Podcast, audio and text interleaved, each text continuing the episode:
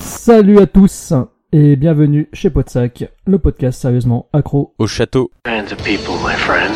Those with loaded guns, and those who dig. Live for nothing. Or die for something.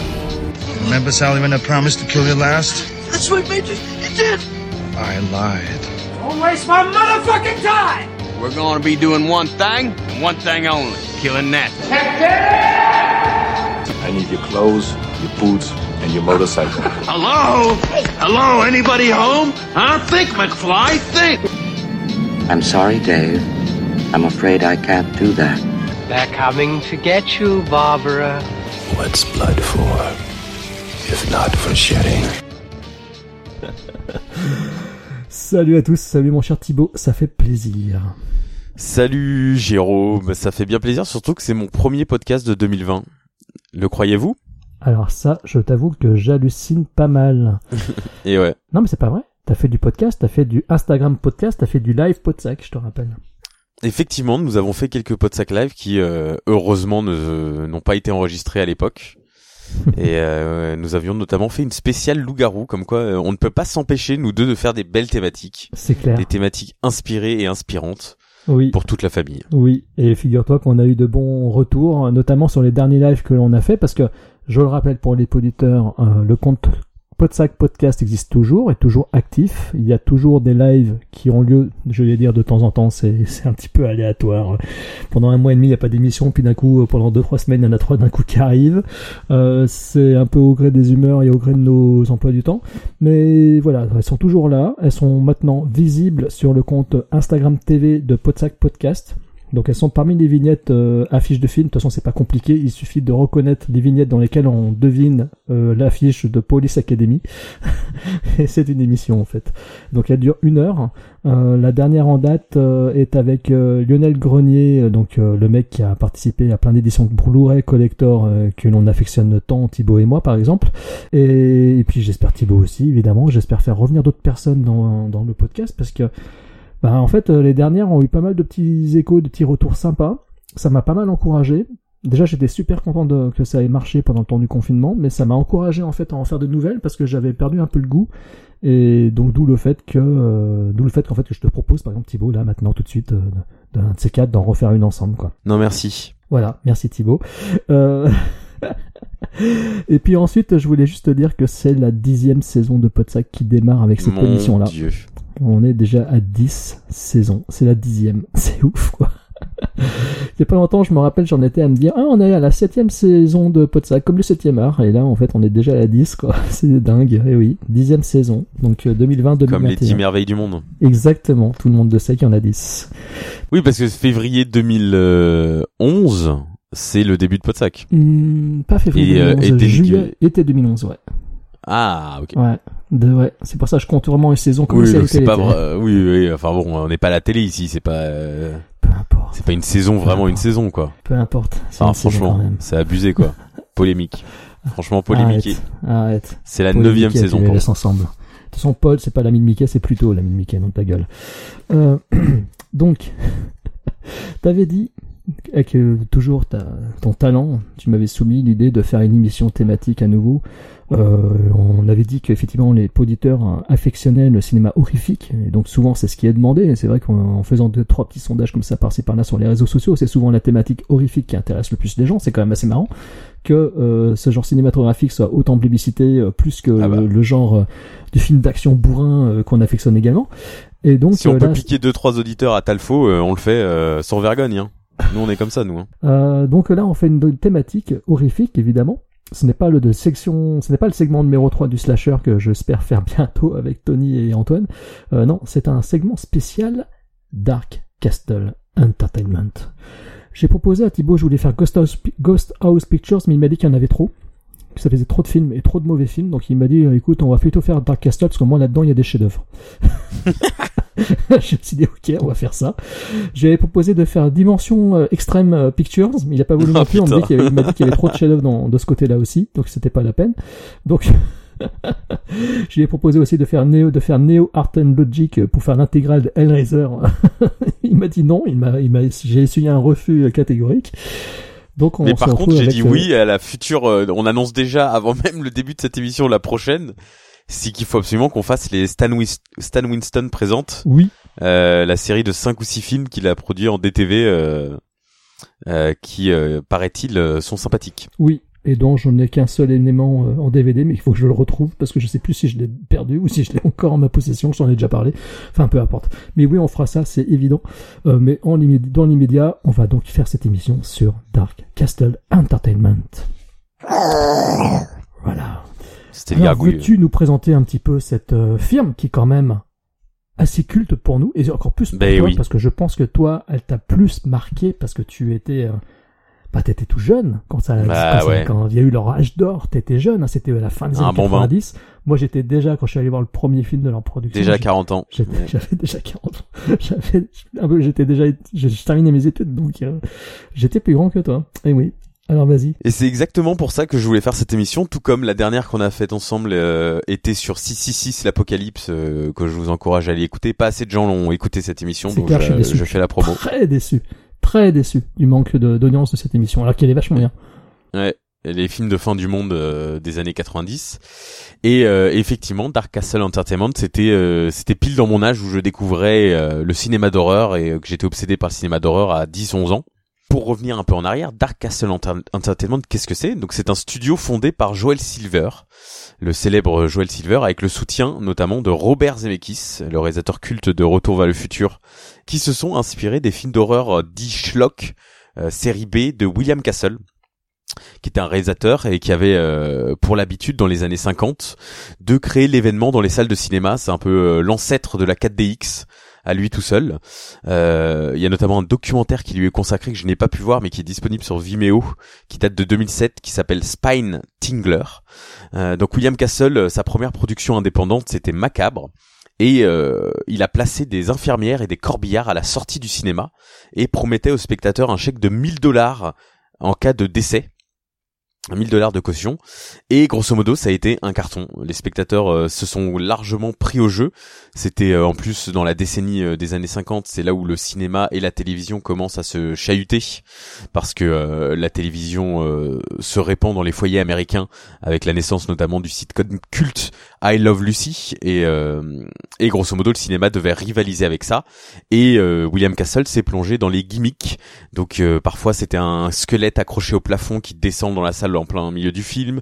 Parfois c'était des sièges qui tremblent. Parfois c'est un entracte pour les peureux qui voulaient sortir avant le climax sous les huées de la foule.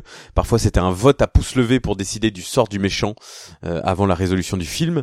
Et, euh, et voilà, c'était quelqu'un qui euh, n'a pas fait de grands chefs-d'œuvre, hein, grosso modo, contrairement à d'autres réalisateurs euh, de cette époque euh, un peu plus euh, B comme notamment Roger, Roger Corman qui a produit des films qui étaient de meilleure facture ou en tout cas qui ont mieux vieilli. Mais en tout cas lui savait créer l'événement. C'était un peu le Hitchcock du pauvre et euh, d'ailleurs son dernier grand fait d'armes euh, au fil des années a été d'hypothéquer sa maison pour acheter les droits du roman Rosemary's Baby qu'il voulait lui-même réaliser et finalement euh, Robert Evans de la Paramount a imposé euh, Roman Polanski et euh, et William Castle était très très fier d'être producteur sur ce film et d'avoir finalement participé à la jeunesse de ce film. Et, et voilà, grosso modo, lui, Roger Corman, Samuel Arkoff représente un peu la folie, la grandeur des séries B euh, dans les années 50, euh, l'époque où il y avait le drive-in, avant que ça ne revienne euh, à la mode euh, à cause du coronavirus. Et, euh, et ce sont un peu les incarnations ultimes de ce genre de mogul du pauvre, de David. Selznick du cinéma d'horreur.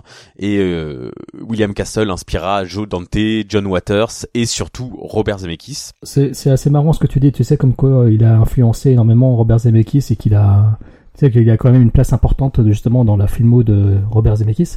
C'est que euh, t'avais l'autre côté, t'avais Roger Corman qui lui a influencé Joe Dante, euh, James Cameron, euh, des cinéastes qui sont aussi cultes finalement que, que Zemeckis, quoi. Donc il y a une école William Castle d'un côté, une école de Roger Corman de l'autre.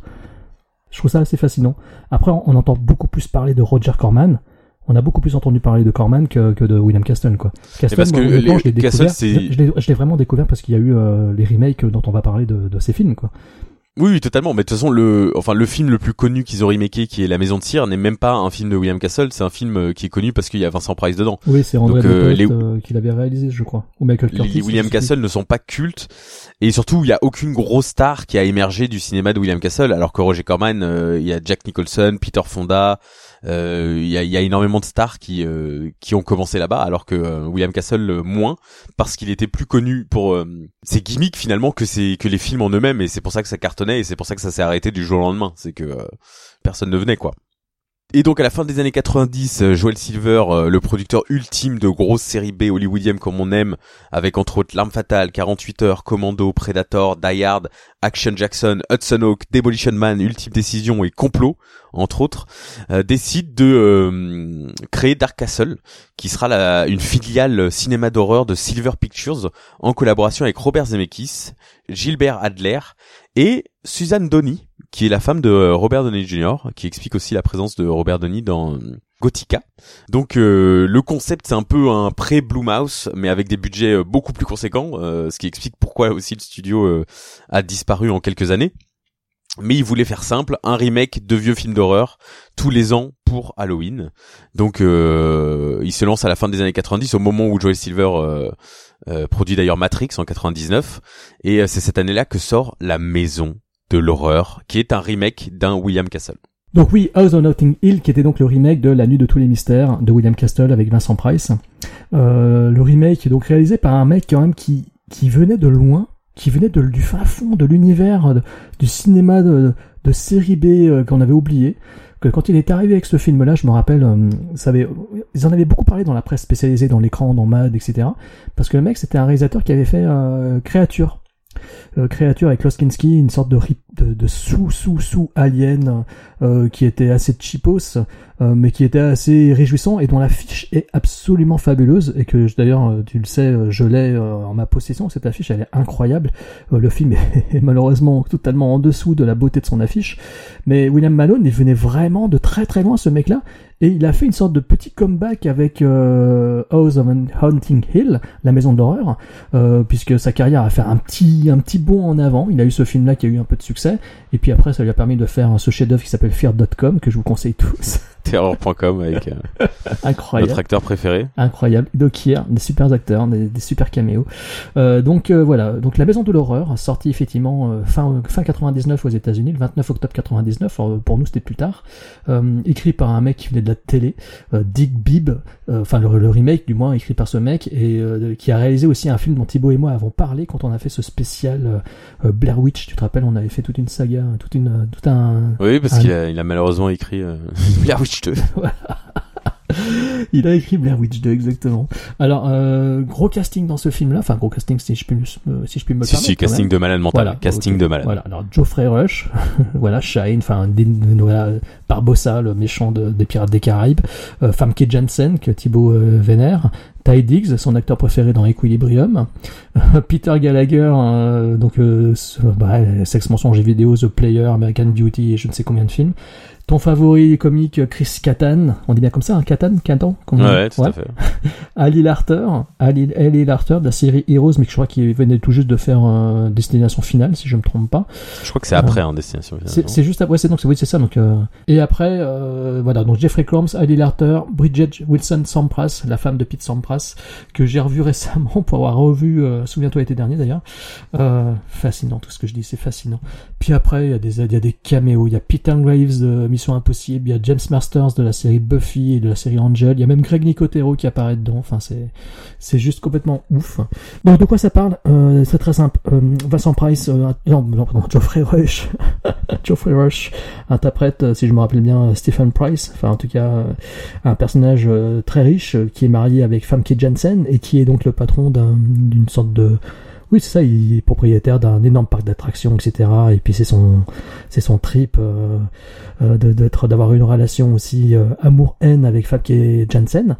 Euh, on ne sait pas s'ils s'aiment vraiment. Il y a à la fois de la, de la, de la jalousie maladive, de, du, du pervers narcissisme, euh, un, une, un côté un peu sadomaso. On ne sait pas trop quelle est leur relation. Je trouve ça assez, c'est assez tordu, mais ça, mais comme les deux acteurs sont excellents, ça devient vite très jouissant. Et donc en fait, euh, il décide de, de faire, de proposer un, un bel anniversaire pour euh, sa femme. et euh, d'inviter donc de, de choisir une liste d'invités euh, bien bien piqués pour euh, l'embêter, euh, d'inviter euh, plein de personnes et de leur proposer de de passer la nuit dans un dans une demeure euh, soi-disant hantée, un ancien hôpital euh, psychiatrique. Euh, dans lequel avait sévi euh, Jeffrey Combs en tant que médecin psychiatre, euh, très très patibulaire et très psychopathe. Et donc euh, il décide d'inviter en fait sa femme et plusieurs de personnes de, ses invités à participer à passer la nuit entière dans cette maison donc de l'horreur. Et celui qui survit, ceux qui y survivent empocheront une grosse somme d'argent s'ils arrivent à atteindre le lever du jour. Sauf que, va savoir comment ni pourquoi, la liste des invités va être euh, traficotée par euh, les spectres ou les fantômes, et que c'est de toute autre personne qui vont se retrouver à cette soirée, de toute autre personne que Famke Janssen, que ni Famke Janssen ni Geoffrey Rush euh, ne connaissent, sauf que quelque chose les lie entre eux, et cela, euh, évidemment, on se comprend très, vite que c'est lié au passé de cet euh, ancien hôpital psychiatrique. Voilà, donc en gros le pitch c'est ça, une base, plein de personnes, dans un espace clos, et c'est l'horreur. Alors mon cher Thibaut, le fait de les avoir revus, est-ce que ton souvenir était-il intact? Ou est-ce que tu t'es pris une claque dans la gueule en te disant que c'était décidément trop trop moche par rapport à ce que t'avais tant aimé quand t'étais euh, âgé de 9 ans? Bah un peu des deux. Dans le cas du suivant, euh, ça ne fait que renforcer mon côté plaisir coupable euh, absolu du prochain film euh, Dark Castle, leur deuxième film. Dans le cas du premier, euh, c'est un film que j'ai vu très très jeune. J'ai dû le voir à 10-11 ans. Je l'avais loué en cachette, etc. Ça m'avait énormément impressionné. Et je, dans ma tête, le film était beaucoup plus glauque qu'il ne l'est réellement, même si, euh, pour le coup, le film a des très bonnes idées en termes de glauque, euh, que ça soit, bon, ça, ça c'est toujours aussi glauque, hein, ça rappelle aussi le- les flashbacks de Freddy 3, qui sont absolument horribles dans euh, l'hôpital psychiatrique, mais quand tu mets euh, des jeunes gens innocents, euh, des femmes infirmières qui n'ont rien demandé, euh, des docteurs, euh, des docteurs impuissants, etc., qui se font attaquer par des malades mentaux, se font limite violer, se font harceler, se font mutiler, c'est ça crée forcément de l'effroi et du malaise. Donc il y a ce petit côté-là avec les flashbacks et la temporalité du film. Il y a des très bonnes idées comme euh, le personnage, euh, il me semble que c'est Bridget Wilson, qui euh, a une caméra et qui à travers la caméra en fait voit le passé. mais elle a rien vraiment sous les yeux, donc c'est un effet, un gimmick qui, qui existe, qui a été repris à chaque fois qu'il y a une nouvelle avancée te- technologique. euh, cet effet est repris avec les téléphones euh, plus tard, etc. Mais là, c'est euh, c'est assez pas mal. Elle a une caméra DV, dans l'écran DV, tu vois le passé, alors qu'elle, elle ne voit rien. Enfin bref, il y a des très bonnes idées, mais le film est une bouillie hystérique qui n'a aucun sens. Enfin, faut quand même le ton du film est c'est n'importe nawak. On est toujours entre euh, hantise euh, premier degré et Scary Movie 2, c'est-à-dire qu'on ne sait pas si le film essaye d'être une parodie de Maison hantée ou euh, ou une parodie de film à twist parce qu'il faut savoir que toutes les 10 minutes il y a, un twist que ce soit sur euh, l'existence euh, réelle d'un personnage, euh, leur destin, ce qui est réellement arrivé dans l'autre pièce, ce qui fait que le film est extrêmement fatigant, je trouve. Il se reboot en fait toutes les 10 minutes parce que t'es là, OK, on va suivre un autre personnage qui va rencontrer une situation horrible mais en fait c'est pas vraiment horrible. Et les scènes glauques ou les scènes gore il y a des effets gore, hein, le film ne, ne, ménage pas ça et euh, grosso modo euh, Dark Castle euh, assume un peu le, de faire des films euh, gore ou effrayants ou d'horreur pure, mais euh, c'est jamais vraiment un défouloir. Il y a quelques, il y a juste quelques meurtres frappants comme l'assistante de Jeffrey Rush dans sa cabine, deux trois trucs comme ça, mais ouais c'est un film que j'ai trouvé épuisant. Euh, je l'avais pas revu depuis longtemps et ça a été un peu euh, c'est un plaisir coupable hein, parce que je pourrais le revoir euh, le casting euh, est exceptionnel Jeffrey Rush en particulier est tellement diabolique et et il la rend dans cette imitation de Vincent Price avec la petite moustache en plus. Et euh, Jen- Jensen bah c'est la, la scream queen ultime pour les enfants des années 90 euh, euh, avec un cri dans l'océan X-Men The Faculty etc donc euh, elle, elle est très bien dans le film. Tout le casting est plutôt bien à part Chris Kattan qui euh, en fait des tonnes euh, en mode Saturday Night Live le film est enfin de toute façon c'est un podcast où en fait on va parler de films mais je ne sais pas si ces films sont recommandables. À part deux trois qui sont vrais qui sortent vraiment du lot mais grosso modo c'est des films de pour compléter sa collection de est-ce que j'ai vu ce film d'horreur euh, culte des années 90 euh, et ouais ce, ce, ce, ce, côté on ne sait jamais qui croire qui est mort qui est gentil qui est méchant euh, dans une maison hantée euh, qui se résume à deux couloirs euh, repeints euh, en gris c'est très difficilement abordable aujourd'hui et, et assez cheap finalement. La marque de fabrique Dark Castle qui est un, gros truc moche numérique dans le troisième acte. Euh, Ils le feront plusieurs fois dans plusieurs films différents. Donc c'est marrant à voir, mais c'est pas c'est pas un vrai film quoi. Je, peux pas dire alors non mais ça c'est le vrai bon film Dark Castle, je trouve. Oui, bah, je, je te rejoins en fait euh, totalement. Euh, c'est vrai que je l'avais vu en salle au cinéma, j'avais bien aimé, mais je me rappelle que j'avais été très déçu par certains effets numériques, comme tu as dit, qui sont particulièrement hideux, mais qui étaient déjà à l'époque en salle. hein. Ça, l'apparition fantomatique, comme tu parles de la bouillie CGI, CGI à la fin, effectivement, elle était déjà, euh, c'était déjà de la bouillie CGI, et tu, l'as- tu lui pardonnais pas ça déjà de- à l'époque quand tu voyais au cinéma, quoi. Quand je me rappelle euh, en salle, je m'étais dit mais qu'est-ce que c'est que ce truc en noir là, moche, grisâtre, qu'on comprenait rien. Je trouvais ça hideux. Par contre, j'étais beaucoup plus fasciné par le par le décorum, par le. Moi, j'aimais bien euh, cet aspect un peu craspec, un peu de, à la fois très moderne de l'extérieur. Ce bâtiment est assez beau quelque part.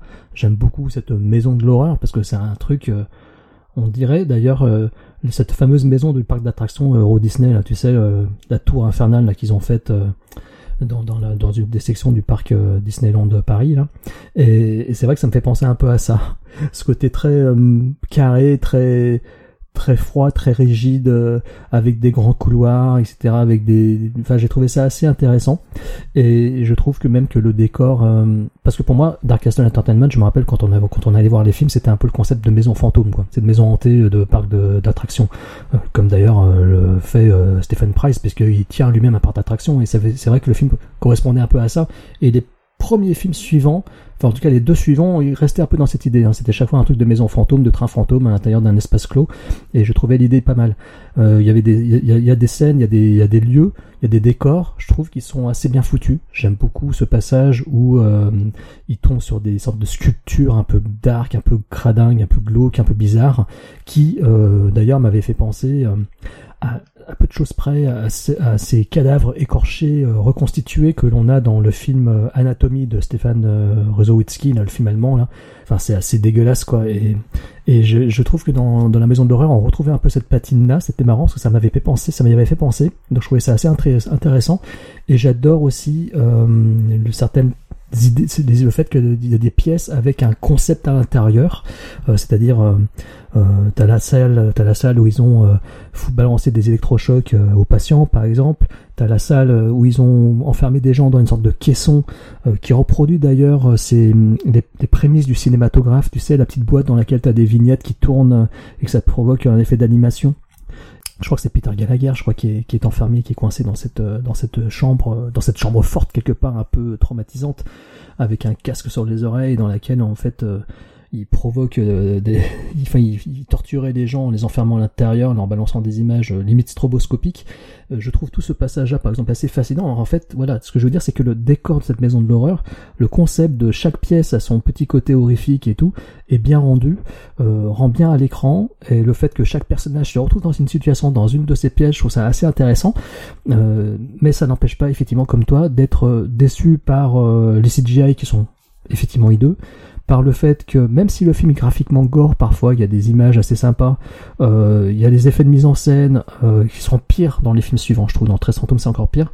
Euh, c'est vraiment abusé. Ici, on sent déjà que ça commence à déraper. C'est pas très beau ces effets de stroboscopique lumineux dégueulasses. Euh, c'est très dérangeant, mais il y a quand même quelque chose. Il y a une atmosphère, je trouve, dans ce film-là qui reste, qui demeure, qui fait que le film est, assez simple, est très plaisant, reste plaisant à suivre. Il reste plaisant à suivre. Après, c'est une Oui, totalement. après, c'est une série B pure, tu as raison, c'est une série B pure, et, et- et il a plein de défauts. Pas d'interprétation, parce qu'honnêtement, euh, je trouve que les acteurs sont tous sympathiques. Mais mais en fait, le problème de ce film, c'est pour moi, c'est même pas euh, ce que je disais le décor, c'est juste que oui, il y a, il y a des salles intéressantes, il y a une exploration du décor intéressante. C'est juste que en fait, quand les personnages se séparent et se retrouvent, c'est toujours dans le même couloir et tu comprends pas trop quand, où les pièces sont par rapport à la maison. Quoi, ils reviennent toujours dans le salon. L'agencement du décor est très mal foutu. Mais après, Ah, c'est le encore- décor en soi. encore pire dans le suivant, je pense, parce que très Oui, bien sûr. Bah, dans le suivant, j'ai toujours pas compris euh, les comprends. étages et tout ça. Je, comprends rien. Rien du tout. Mais euh, moi, c'est vraiment le ton hystérique du film qui me dérange. C'est-à-dire que Geoffrey Rush est dans un film, Famke Jensen est à peu près dans le même film. Teddy, Ali Larter, Bridget Wilson, ils sont pas du tout dans le même film. Peter Gallagher, il est au premier degré. Et Chris Kattan, il est dans une comédie. Et du coup, ça crée des scènes, mais d'une hystérie où t'es là, genre, mais attendez les gars, euh, mettez-vous d'accord sur dans, quel film vous êtes. Et notamment au début, quand la maison se est en lockdown, la fameuse scène euh, qu'on veut voir dans tous les huis clos où la maison se ferme elle-même. Et t'es là, t'en as qui réagissent de manière très sérieuse, t'en as d'autres qui réagissent de manière euh, over the top. Et je pense pas que ça soit une, di- une diri- direction d'acteur. Je pense que c'est juste, ils sont dans un film différent tous. Et du coup, c'est très bizarre à regarder, quoi. Ouais, ouais, tu as totalement raison. C'est vrai. C'est vrai, c'est, c'est pas faux. Bon, moi je reste quand même sur une petite note appréciable. Pour un, pour une première prod euh, with Dark Castle, ça reste assez cool, mais ce n'est quand même pas, euh, voilà, c'est quand Non, mais même après, pas- il y a de la, c'est pour ça qu'on fait aussi Dark Castle, c'est que ce qu'il faut savoir, c'est quand même les deux premiers films, euh, La Maison de l'horreur et 13 fantômes, viennent de- de ressortir chez chez euh, Shot Factory. Ce qui veut dire qu'il y a une demande. Ça veut dire qu'il y a des fans en fait de ces deux films-là et qui l'ont découvert à mon avis à mon âge et qui comme moi euh, du coup gardent une, une énorme sympathie pour ces films-là, même si on sait qu'on on les regarde que c'est pas très bien quoi. Mais euh, c'est quand même fou que ces deux films-là ont eu le droit euh, au même honneur que euh, un Candyman euh, ou un Escape from New York, etc. Après Shot Factory, euh, ils font aussi des grosses merdes. Mais Comme chez le fait qu'ils soient, le fait qu'ils fassent des films des années 90-2000, c'est plutôt rare. Et en plus que ça soit deux films comme ça, ça veut dire qu'il y y a un certain culte autour de ces films-là. Ce qui veut dire qu'il y a des gens euh, qui sont fans, quoi. Bah, moi, je me rappelle pour l'avoir vu en salle, enfin, la, la salle était pas, enfin, était pas comble, comble, mais ça, ça, ça marchait bien, quoi. Tu vois, dans, dans le même état d'esprit, quand j'étais allé voir Le Couvent de Mike Mendes, par exemple, euh, c'était dans une petite salle obscure, euh, dans un cinéma, un cinéma glauque avec un mec au bout de la rangée qui pissait dans les rayons, quoi. Enfin, dans les rangées, quoi. Alors que là, je me rappelle, je l'avais vu au Pâté, à Lyon, euh, c'était une belle salle, quoi. Donc, euh, après, je sais que le- les chiffres en France n'ont pas été exceptionnels, ça, ça pas, c'est Gothica, Ah, crois, franchement, en mec, France, a le mieux. Je, je vais te choquer, hein, mais euh, parce que j'ai les chiffres de chaque film. Euh, le budget est de 37 millions pour la Maison de l'horreur. Aux États-Unis, il a, il a fait 40 millions, Worldwide 44 millions, et mais en France, il est allé jusqu'à 513 000 entrées. Ce qui me paraît énorme pour le film que c'est, quoi. Et il est sorti le 26 janvier 2000 face à Anna et le roi. Fun fact. J'ai jamais vu ce film. Que j'ai vu au pas. cinéma, Il n'existe pas. Mais euh, ouais, 513 000 et 13 000, euh, c'est c'est pas une honte quoi. En plus, c'est un petit, je crois qu'il me semble que c'est euh, Film Office qui l'a sorti. euh, Oui, parce à que oui, en plus en DVD c'est Film Office, tout à fait, c'est une prod, c'est une distribution Film Office. Mais par contre, ouais, enfin, je suis désolé, 99, euh, Scream avait déjà fait un carton avant et c'était des bien meilleurs chiffres, par exemple. Non mais évidemment, mais là je te parle pour le niveau du film que c'est. C'est enfin c'est pas très bien quoi. Le film, Oui. il mérite pas, il mérite pas autant d'entrées. C'est ce que je suis en train de te dire. Oui, oui, oui, oui, je sais, mais il y, avait eu un bel appui presse quand même. Moi, je sais que Mad l'avait pas égratigné. Enfin, je retrouve le Mad de l'époque, mais je me, suis- je me souviens qu'il avait pas été, ils avaient pas dit que c'était exceptionnel, mais il avait pas non plus défoncé, quoi. Oui, mais tu, si tu recompares au, au chiffre de La main qui tue, Vorace ou L'Ecplécide, c'est euh, trois fois mieux que ces films-là quoi. Alors qu'ils sont considérés comme des meilleurs films. Ouais. Mais bon, de toute façon, euh, Wikipédia dit que seul le film Gothica réalisé par Michael Kassovitz a rencontré un certain succès en France. Donc vraiment, Ouais. tu te tais. C'est un euh, carton absolu. on, on y viendra. Non, mais c'est vrai, franchement, si tu regardes les résultats de Gothica par rapport aux résultats euh, des autres. euh, c'est hallucinant. Je comprends pas ce chiffre. Ah, on tease, on tease, mais euh, on le dira tout à l'heure. Mais je ne comprends pas. Non, je comprends clair. pas ce qui s'est passé. C'est clair. Donc la maison de l'horreur, film sympa, beaucoup de défauts, mais ça reste quand même sympa, c'est intéressant. Et euh, là, on fait un petit bond parce que tout à l'heure tu parlais de Dark Castle, ils ont eu leur gros de leur production horrifique annuelle entre 99 et 2007. Ah, on est bien d'accord, hein, c'est c'est vraiment. Oui, on euh, n'a pas fait, on n'a pas dressé le portrait de ce qu'on allait faire, mais euh, Voilà, c'est 99. En fait, c'est une décennie, hein, c'est une bonne décennie. Entre 99 et 2009, ils ont produit quasiment un thriller horrifique, film d'horreur, inspiré de, Dark, de William Castle, tous les ans quasiment, ou tous les 2-3 ans, quoi. Et à partir de 2008, ils sont partis dans le thriller classique, ils ont produit Rock'n'Rolla de Guy Ritchie, et là ils sont partis dans l'idée de faire, euh, d'étendre euh, Dark Castle Entertainment à d'autres genres cinématographiques. Un autre grand regret, malheureusement. Toujours est-il que, en 99, ils font la Maison de l'horreur, et là je fais un petit bond. Donc ils ont fait Retour à la Maison de l'horreur, sorti directement en vidéo. Euh, ils devaient faire une trilogie, ils devaient faire un troisième film, un troisième segment, sauf qu'ils ne l'ont pas fait parce que bah, le, Retour à la Maison de l'horreur, euh, les scores n'ont pas été très très bons, et ce qui fait que ben ils ont abandonné toute idée de faire une, euh, une séquelle supplémentaire en vidéo. C'est un film qui a été réalisé par un, espagnol, hein, pas très fabuleux cet espagnol-là, mais il est encore en exercice, il est encore en activité ce mec. Hein. Victor Garcia, il a réalisé la suite des TV de Mirrors de Alexandre Aja, c'est lui qui a fait Mirrors 2, c'est dire le niveau quoi. Mais surtout, il a fait un des derniers reboots de Hellraiser, l'horrible Hellraiser Révélation quoi. ça fait très mal quand même.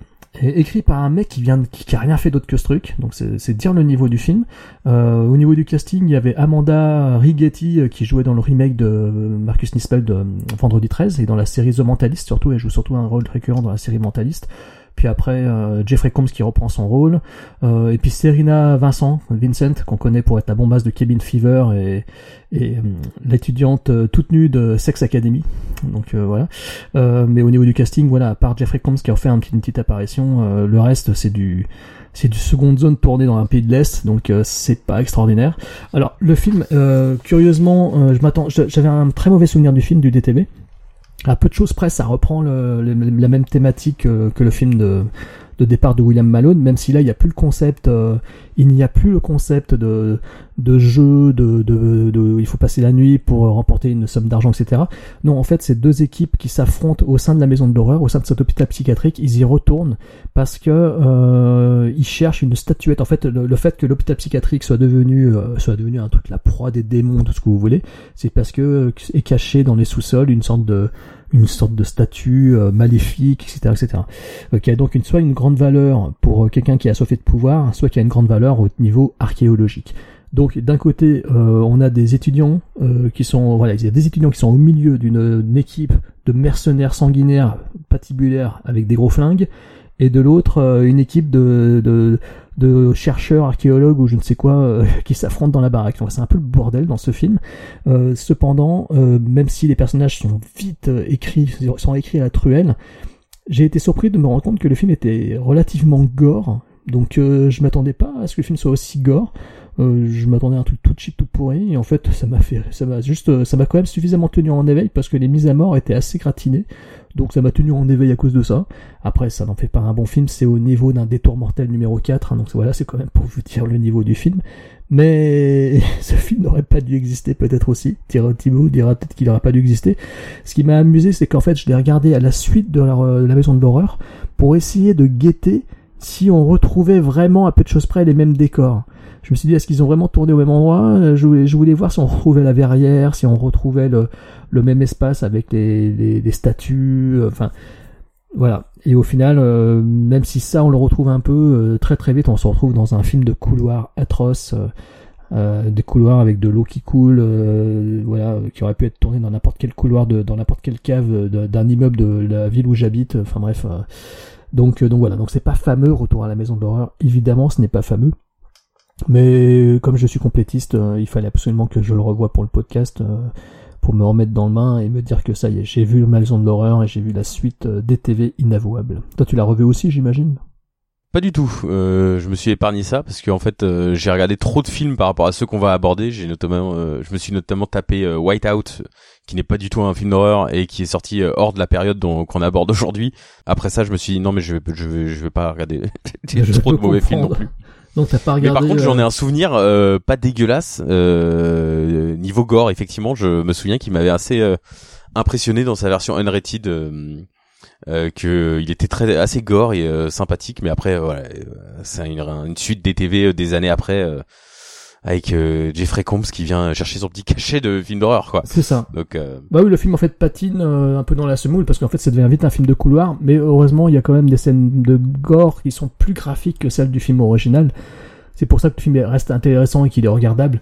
C'est vraiment pour les scènes de mise à mort, parce que le reste après c'est des gens qui sont dans des couloirs et qui errent, qui errent, qui errent dans des couloirs quoi. Donc euh, voilà, c'est typiquement le genre de film qui peut vite saouler euh, quand on n'aime pas ça. Donc euh, voilà, le seul euh, intérêt c'est les, les FFX qui sont assez sympas et ça donne des scènes euh, gore euh, assez réjouissantes. Voilà. Et d'ailleurs, la Maison de l'horreur sera la seule tentative de Joel Silver et compagnie de faire euh, des gimmicks comme William Castle. Ils, euh, ils ont donné euh, apparemment un ticket de loterie pour gagner un million de dollars en, euh, en cadeau, etc. euh, à la sortie du cinéma. Et, euh, et en fait, ça a tellement pas marché qu'ils se sont même pas fait chier à le refaire. Et euh, ils voulaient faire Trois fantômes en 3D euh, parce que la version originale de euh, William Castle euh, avait des parties en 3D où euh, les gens devaient mettre euh, les lunettes pour voir les fantômes. Ils voulaient faire un peu pareil pour le, le remake et en fait euh, ils ont abandonné très vite cette idée. Donc euh, ils ont jamais repris finalement ce, ce pourquoi euh, William Castle était très connu. D'ailleurs, on peut dire que William Castle, euh, cette personnalité a été singée dans Matinée, le film de Joe Dante. Oui, tout à Hein, fait. avec- Bah, c'est pour ça que j'ai dit qu'il a inspiré euh, John Dante. Ouais, c'est ça. Puisque le personnage de John Goodman, euh, Dans Matinée. on vient de dire, on dit la même chose en fait, on se paraphrase. Ouais, c'est bien. Intéressant. C'est bien. Tout à l'heure, j'écoutais pas en fait. J'avais coupé le micro et le casque, donc je t'écoutais plus parler. C'est pour ça. donc, euh, 13 fantômes. 13 fantômes, tu m'as rappelé Oh d'ailleurs que. shit. je sais que tu l'adores. Je sais que ce film a beaucoup, beaucoup de fans. Ah beaucoup là de là. fans, alors que c'est peut-être un des pires de la Fuck you.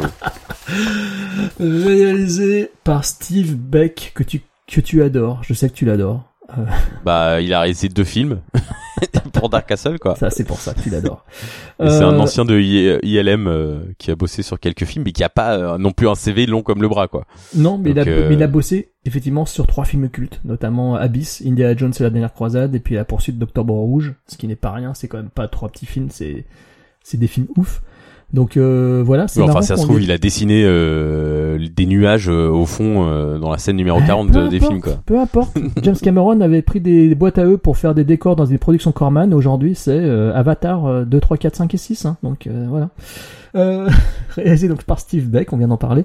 Écrit par Neil Marshall Stevens, qui a fait plein de qui a écrit plein de séries Z euh, produites par Charles Band euh, de- depuis les années 90. Mais alors, euh, je crois que tous les films pourris de Charles Band, c'est lui qui les a écrites.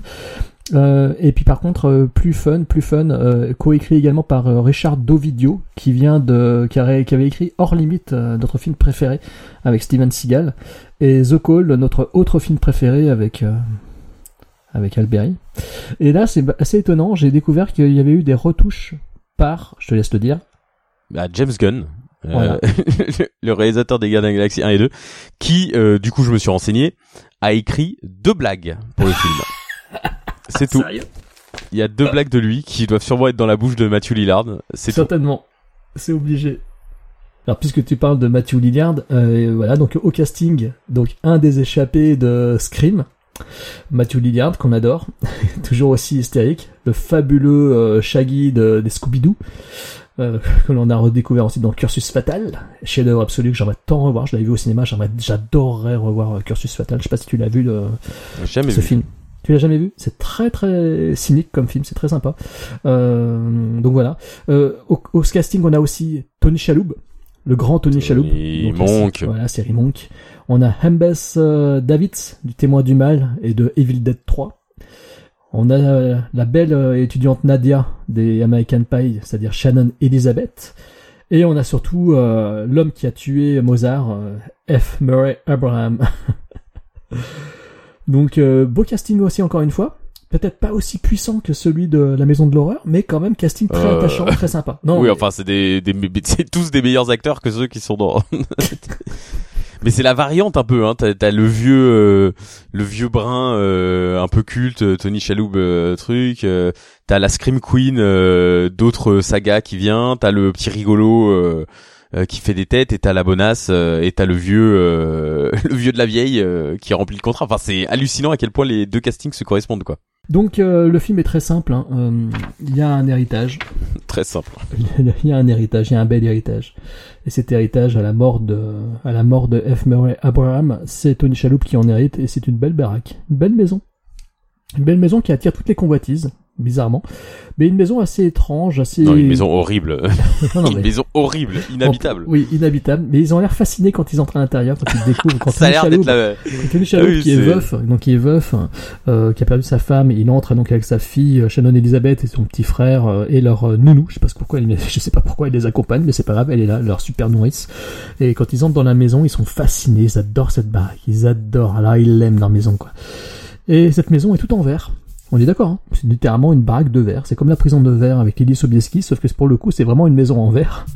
Et euh, où tout est biscornu, étrange. Il n'y a pas vraiment de, enfin, c'est difficile de se situer, de d'imaginer comment la maison ressemble vraiment de l'extérieur. J'ai du mal à m'imaginer cette maison euh, de plein pied. En fait, j'arrive pas à la concevoir dans ma ont, tête. ils ont construit qu'une seule façade, euh, la façade principale, donc en fait t'as jamais de plan large C'est ça. de la maison quoi. Voilà.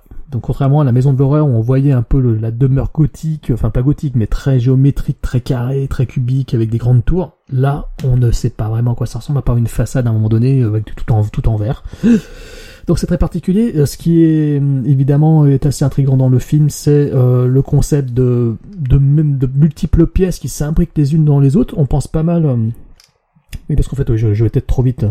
Euh, ils sont donc euh, coincés dans cette maison, évidemment, encore une fois, coincés dans cette maison, et dans cette maison sont enfermés dans des cages en verre, euh, des, des spectres, des fantômes maléfiques.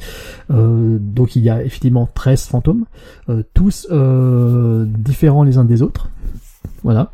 Et euh, le seul moyen de, de voir ces fantômes, c'est de porter des lunettes. Les personnages doivent porter des lunettes pour les voir. Sinon, euh, sans lunettes, sans les lunettes, ils ne les voient pas du tout dans les pièces. Euh, évidemment, c'est un clin d'œil au film original de, de William Castle, dans lequel les spectateurs devaient porter des lunettes pour voir les animations 3D et voir apparaître des fantômes. Je crois qu'ils apparaissaient en fluo vert, je crois, pour les voir apparaître dans la salle. Quoi. Donc c'est pour ça qu'ils ont utilisé ce gimmick des lunettes. Ils l'ont reproduit dans le film, sauf que bon, c'est pas le spectateur dans la salle qui portait des lunettes, c'est les personnages du film qui portent les lunettes pour découvrir, euh, pour se rendre compte du, du danger face auquel ils font face. Donc voilà. Donc film, j'allais dire à tiroir, non, c'est pas à tiroir, c'est un film à cube, c'est un film à cube de, de verre, dans lequel les personnages se déplacent, dans lesquels ils vont subir des agressions diverses et variées, de plein de spectres dans tous les sens, qui vont émerger de leur cage en verre, euh, et qui vont euh, s'attaquer à eux. Euh, Il y a du twist, encore une fois, il y a du twist. Donc voilà, donc 13 fantômes, en gros, c'est une sorte de, de gros ride euh, horrifique euh, qui multiplie les, les choses trappes, qui multiplie les apparitions sanguinolentes ou effrayantes avec des spectres qui sont tous assez assez beaux. Après, je crois que c'est le KNB euh, FX qui est derrière les maquillages, donc les, les fantômes, les spectres sont très très beaux. Personnellement, je trouve que Enfin, moi, je les aime beaucoup. Je suis pas fan du film, mais j'aime beaucoup les, les, figures euh, effrayantes du film. Et euh, c'est un métrage qui, euh, pareil que le précédent, il est à la limite de l'hystérie et il est limite très très un peu furieux, un peu furibard, ça va, ça va très très vite. Et il y a ce côté un peu trop appuyé au niveau de la mise en scène sur les effets stroboscopiques qui sont très vite gênants à mon goût, euh, ce qui fait que j'avais complètement zappé en le revoyant qu'il y avait ces effets de flash lumineux euh, dès qu'il y a des apparitions de spectres. C'est, ils sont beaux, mais c'est très vite gâché par des effets stroboscopiques dans la mise en scène qui sont encore pires, beaucoup plus appuyés que dans la maison de l'horreur. Je trouve que Steve Beck, pareil, prouve qu'il n'essaie pas du tout mettre en scène, en tout cas dans ce film-là. Waouh. Non, je suis pas fan du tout de, de je trouve que c'est du- je trouve que c'est un énorme gâchis euh, par la mise en scène de Steve Beck. Et c'est très dommage parce que je trouve des spectres très réussis. Euh, donc voilà, mais c'est bizarre parce que j'ai quand même passé un bon moment devant. J'étais à la Ouais, fois. Et horrifié par ces par ces effets de mise en scène merdiques qui m'ont vraiment vrillé la tête, mais en même temps, euh, on est pris dans le côté fun de ces cages en verre qui se déplacent, de ces de ces trappes en verre qui s'ouvrent. Il y a des scènes de mise à mort qui sont cultes, notamment celle au début du film du mec qui est coupé, tranché en deux euh, grâce à une paroi en verre, et c'est une des je pense que c'est peut-être la une des meilleures scènes du film. Euh, donc il y a, des scènes comme ça qui sont très sympas, qui sont assez cultes, mais euh, pour moi c'est gâché par cette euh, mise en scène stroboscopique. Je trouve qu'il aurait dû éviter de trop en mettre, trop mettre de flash blanc, trop mettre de- d'effets de, de, de, de speed dans la dans les mouvements. De, on dirait qu'il a fait des accélérations et tout ça, ça. Je trouve ça dommage parce que il y a des moments c'est assez stylé. Donc euh, voilà, le film pour moi est au même niveau que le précédent. Il a des qualités et des défauts, c'est pas les mêmes que dans la maison de l'horreur. Mais euh, voilà, j'ai quand même, euh, j'ai quand même été très, ça m'a quand même nu à la vue au revisionnage du film. J'avais oublié à quel point c'était très très agaçant. C'est dommage parce que quand tu vois le film d'après, je trouve que c'est un peu plus assagi dans la mise en scène et j'ai une petite préférence pour le film suivant. Oh. Ouais, j'ai une préférence pour le vaisseau de l'angoisse que, que pour euh, 13 fantômes. 13 fantômes, j'adore euh, les créatures, mais la mise en scène, c'est pas possible, quoi. Je, je trouve que c'est trop du gâchis, quoi. Donc euh, hérésie évidemment puisque la 13 fantômes est un chef-d'œuvre, tout le monde le sait. Non, bah j'ai une c'est l'un de mes plus gros plaisirs coupables euh, de l'histoire du cinéma, hein. c'est un film que je revois très très souvent. Euh, la raison de ce culte que je voue à ce film et apparemment d'autres personnes aussi peut-être, c'est que c'est le premier film interdit au moins de 12 ans que j'ai vu au cinéma. Donc euh, faut imaginer moi à partir de 10 10 ans obsédé par le cinéma d'horreur, impossible d'aller les voir au cinéma. Euh, je me fais recaler de séance. euh, ça m'arrivera aussi plus tard pour euh, Freddy contre Jason, un tel au moins de 16 ans, alors que j'avais euh, 14 ou 15 ans. Ça m'avait saoulé. Et, euh, et en fait, c'est sorti donc le 16 janvier 2002 face à Bandit avec Bruce Willis euh, au cinéma en France. Et euh, j'attendais le 3 février, 3 février 2002, euh, pour aller à l'Aqua Boulevard avec ma tante, sachant que ma tante est horrifiée par mon goût pour le cinéma d'horreur. Il y avait notamment un des tabous de notre famille, la famille Turca, c'était que je me suis fait offert quand j'avais 11 ans la poupée de Chucky de euh, la fiancée de Chucky taille réelle par mes grands-parents qui étaient allés l'acheter dans un je crois au Virgin Megastore des Champs qui étaient horrifiés de l'acheter et, euh, et ma mère m'a dit mais, mais pourquoi tu fais ça à tes grands-parents? C'est quand même dingue pourquoi tu les tu l'obliges les obliges à acheter Thibaut, ça tout de suite. J'arrête Thibaut tout de suite parce que c'est là que je me dis qu'on n'est pas potes pour, euh, pour de faux. Moi, ma grand-mère m'a offert les Craignos Monsters de Jean-Pierre Puters et mon oncle m'a offert euh, le gros bouquin sur le cinéma gore autopsie du genre euh, par Marc Godin qui était la bible du cinéma gore à l'époque et tous les deux ont eu la honte d'aller à la librairie d'acheter ces bouquins quoi. Il me raconte encore mon oncle euh, putain j'étais allé à la, librairie chercher chercher ce bouquin de, de, de cinéma horrifique etc etc quoi. C'est un truc de fou quoi. Euh, il faut que je dise dans l'enregistrement du podcast là, la lumière de chez Jérôme vient de s'éteindre, ce qui fait qu'on est littéralement dans un film d'horreur et, euh, on- et les plombs n'ont pas sauté puisque son ordinateur est encore en marche, mais Bah, la lampe a grillé. Donc, euh, Je sais pas si c'est la lampe, si c'est carrément. Euh... Un fantôme. Non, c'est la, c'est la lampe parce que je vois la chaîne stéréo, elle marche encore. Enfin, je te laisse reprendre la suite. Oui, vas-y, parce bref. que je vois ce qui se passe. Et, euh, et d'ailleurs, j'invite les gens à nous, dire, à nous dire, les fans de films d'horreur, euh, quel film, euh, quel est le premier film qu'ils ont vu interne au moins de 12 ans chez eux. Euh, parce que c'est toujours intéressant. Et moi, c'était voilà 13 fantômes, euh, Gaumont Aqua Boulevard, le jour de, le 3 février, le jour de mes dou- 12 ans. J'ai montré ma carte très fièrement. Ma tante était horrifiée tout le film. Et, euh, et du coup, euh, enfin voilà, tu le vois à 12 ans, euh, c'est exactement le film que tu veux voir, quoi. Tolly Chaloub en héros, ce bon vieux héros. Et, et non, je, sais, je, je trouve que le film garde toute sa sympathie au fil des visions.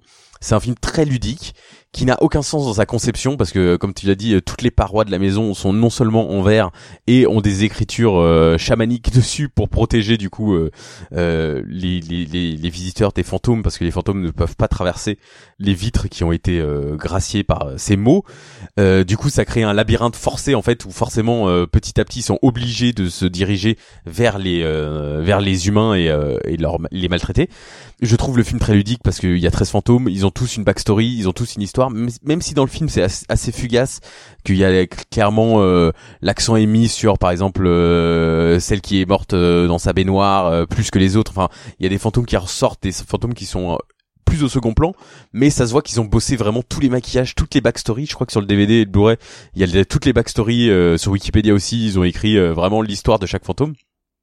Mention spéciale d'ailleurs à la, Pilgrim, The Pilgrimess, qui est euh, celle qui ressemble à une sorcière attachée par les mains, qui est d'une violence et d'une d'un sadisme incroyable. Elle est, elle vole, elle vole, elle griffe, elle est, elle est incroyable. C'est euh, mon préféré. Je- je- J'espère trouver le jouet un jour. je sais pas s'ils l'ont sorti, mais j'adorerais l'avoir en jouet euh, NECA et euh, je la trouve dingue. euh, et les attaques de la Pilgrim euh, sont sont sont très saisissantes. Et moi, je vais choquer parce que je suis souvent celui qui reproche au film les euh, les les, les flashs blancs, euh, les les solutions de montage faciles comme ça. Je trouve que dans ce film, ça marche. C'est le génie de ce film.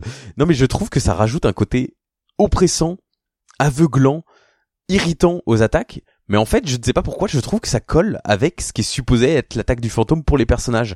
Peut-être que c'est le côté, euh, comme on les voit pas, comme eux ne peuvent pas les voir sans les lunettes, comme les attaques sont vraiment euh, extrêmement rapides et violentes.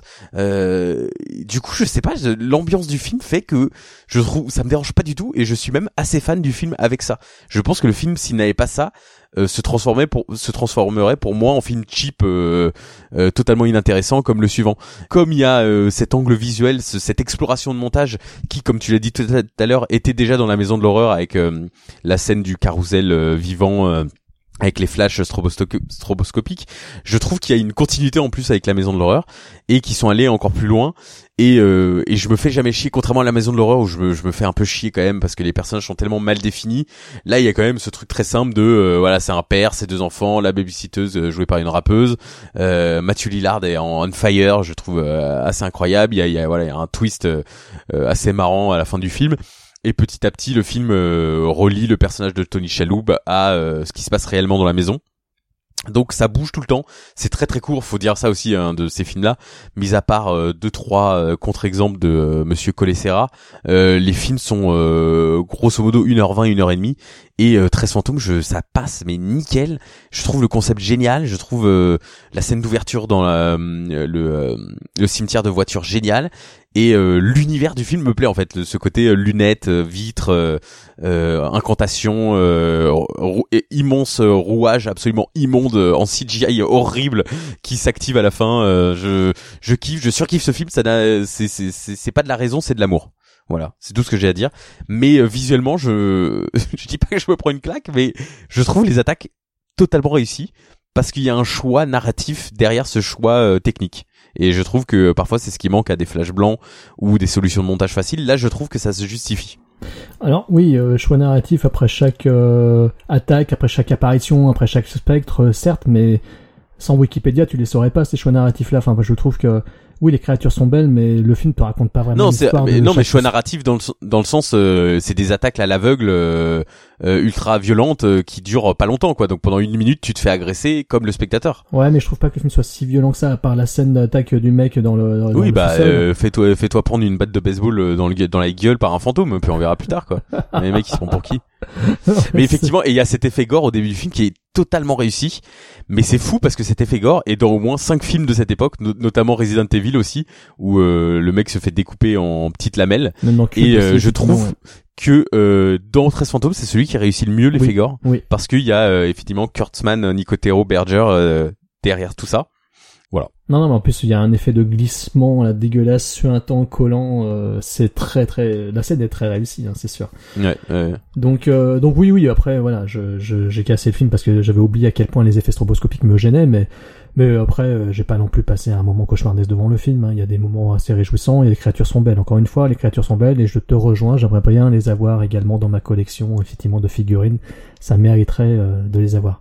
Donc, euh, Steve Beck. Euh, donc, Alors attends, voit- budget 42 millions. Oui.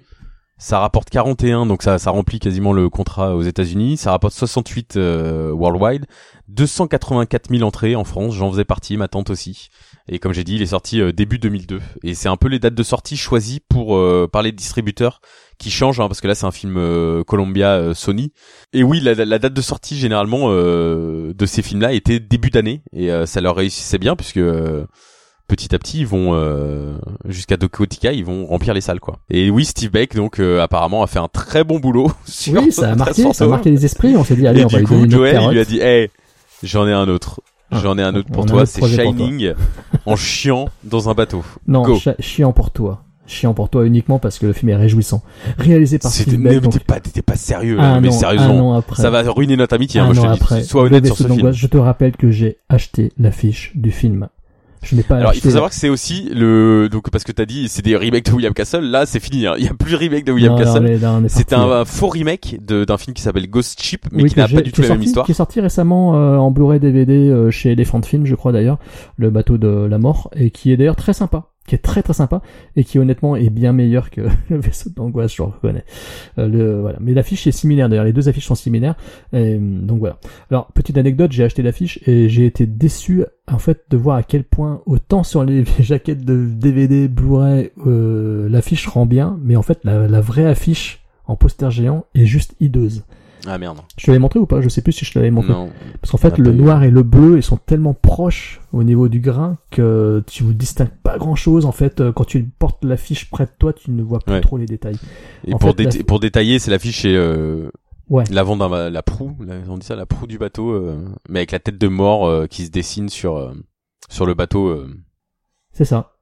Sauf que le détail, tu ne le vois pas assez bien. En fait, l'affiche grand format noie un peu. C'est un peu une bouillie noire et bleue et c'est assez dégueulasse. Donc, euh, je suis assez déçu alors que l'affiche est très belle sur les Blu-ray, sur les jaquettes, etc. Donc, euh, film réalisé donc à nouveau par Steve Beck, sorti chez nous le 1er janvier 2003. Euh, tu diras avec quels autres, quels autres films euh, il Spy Kids 2.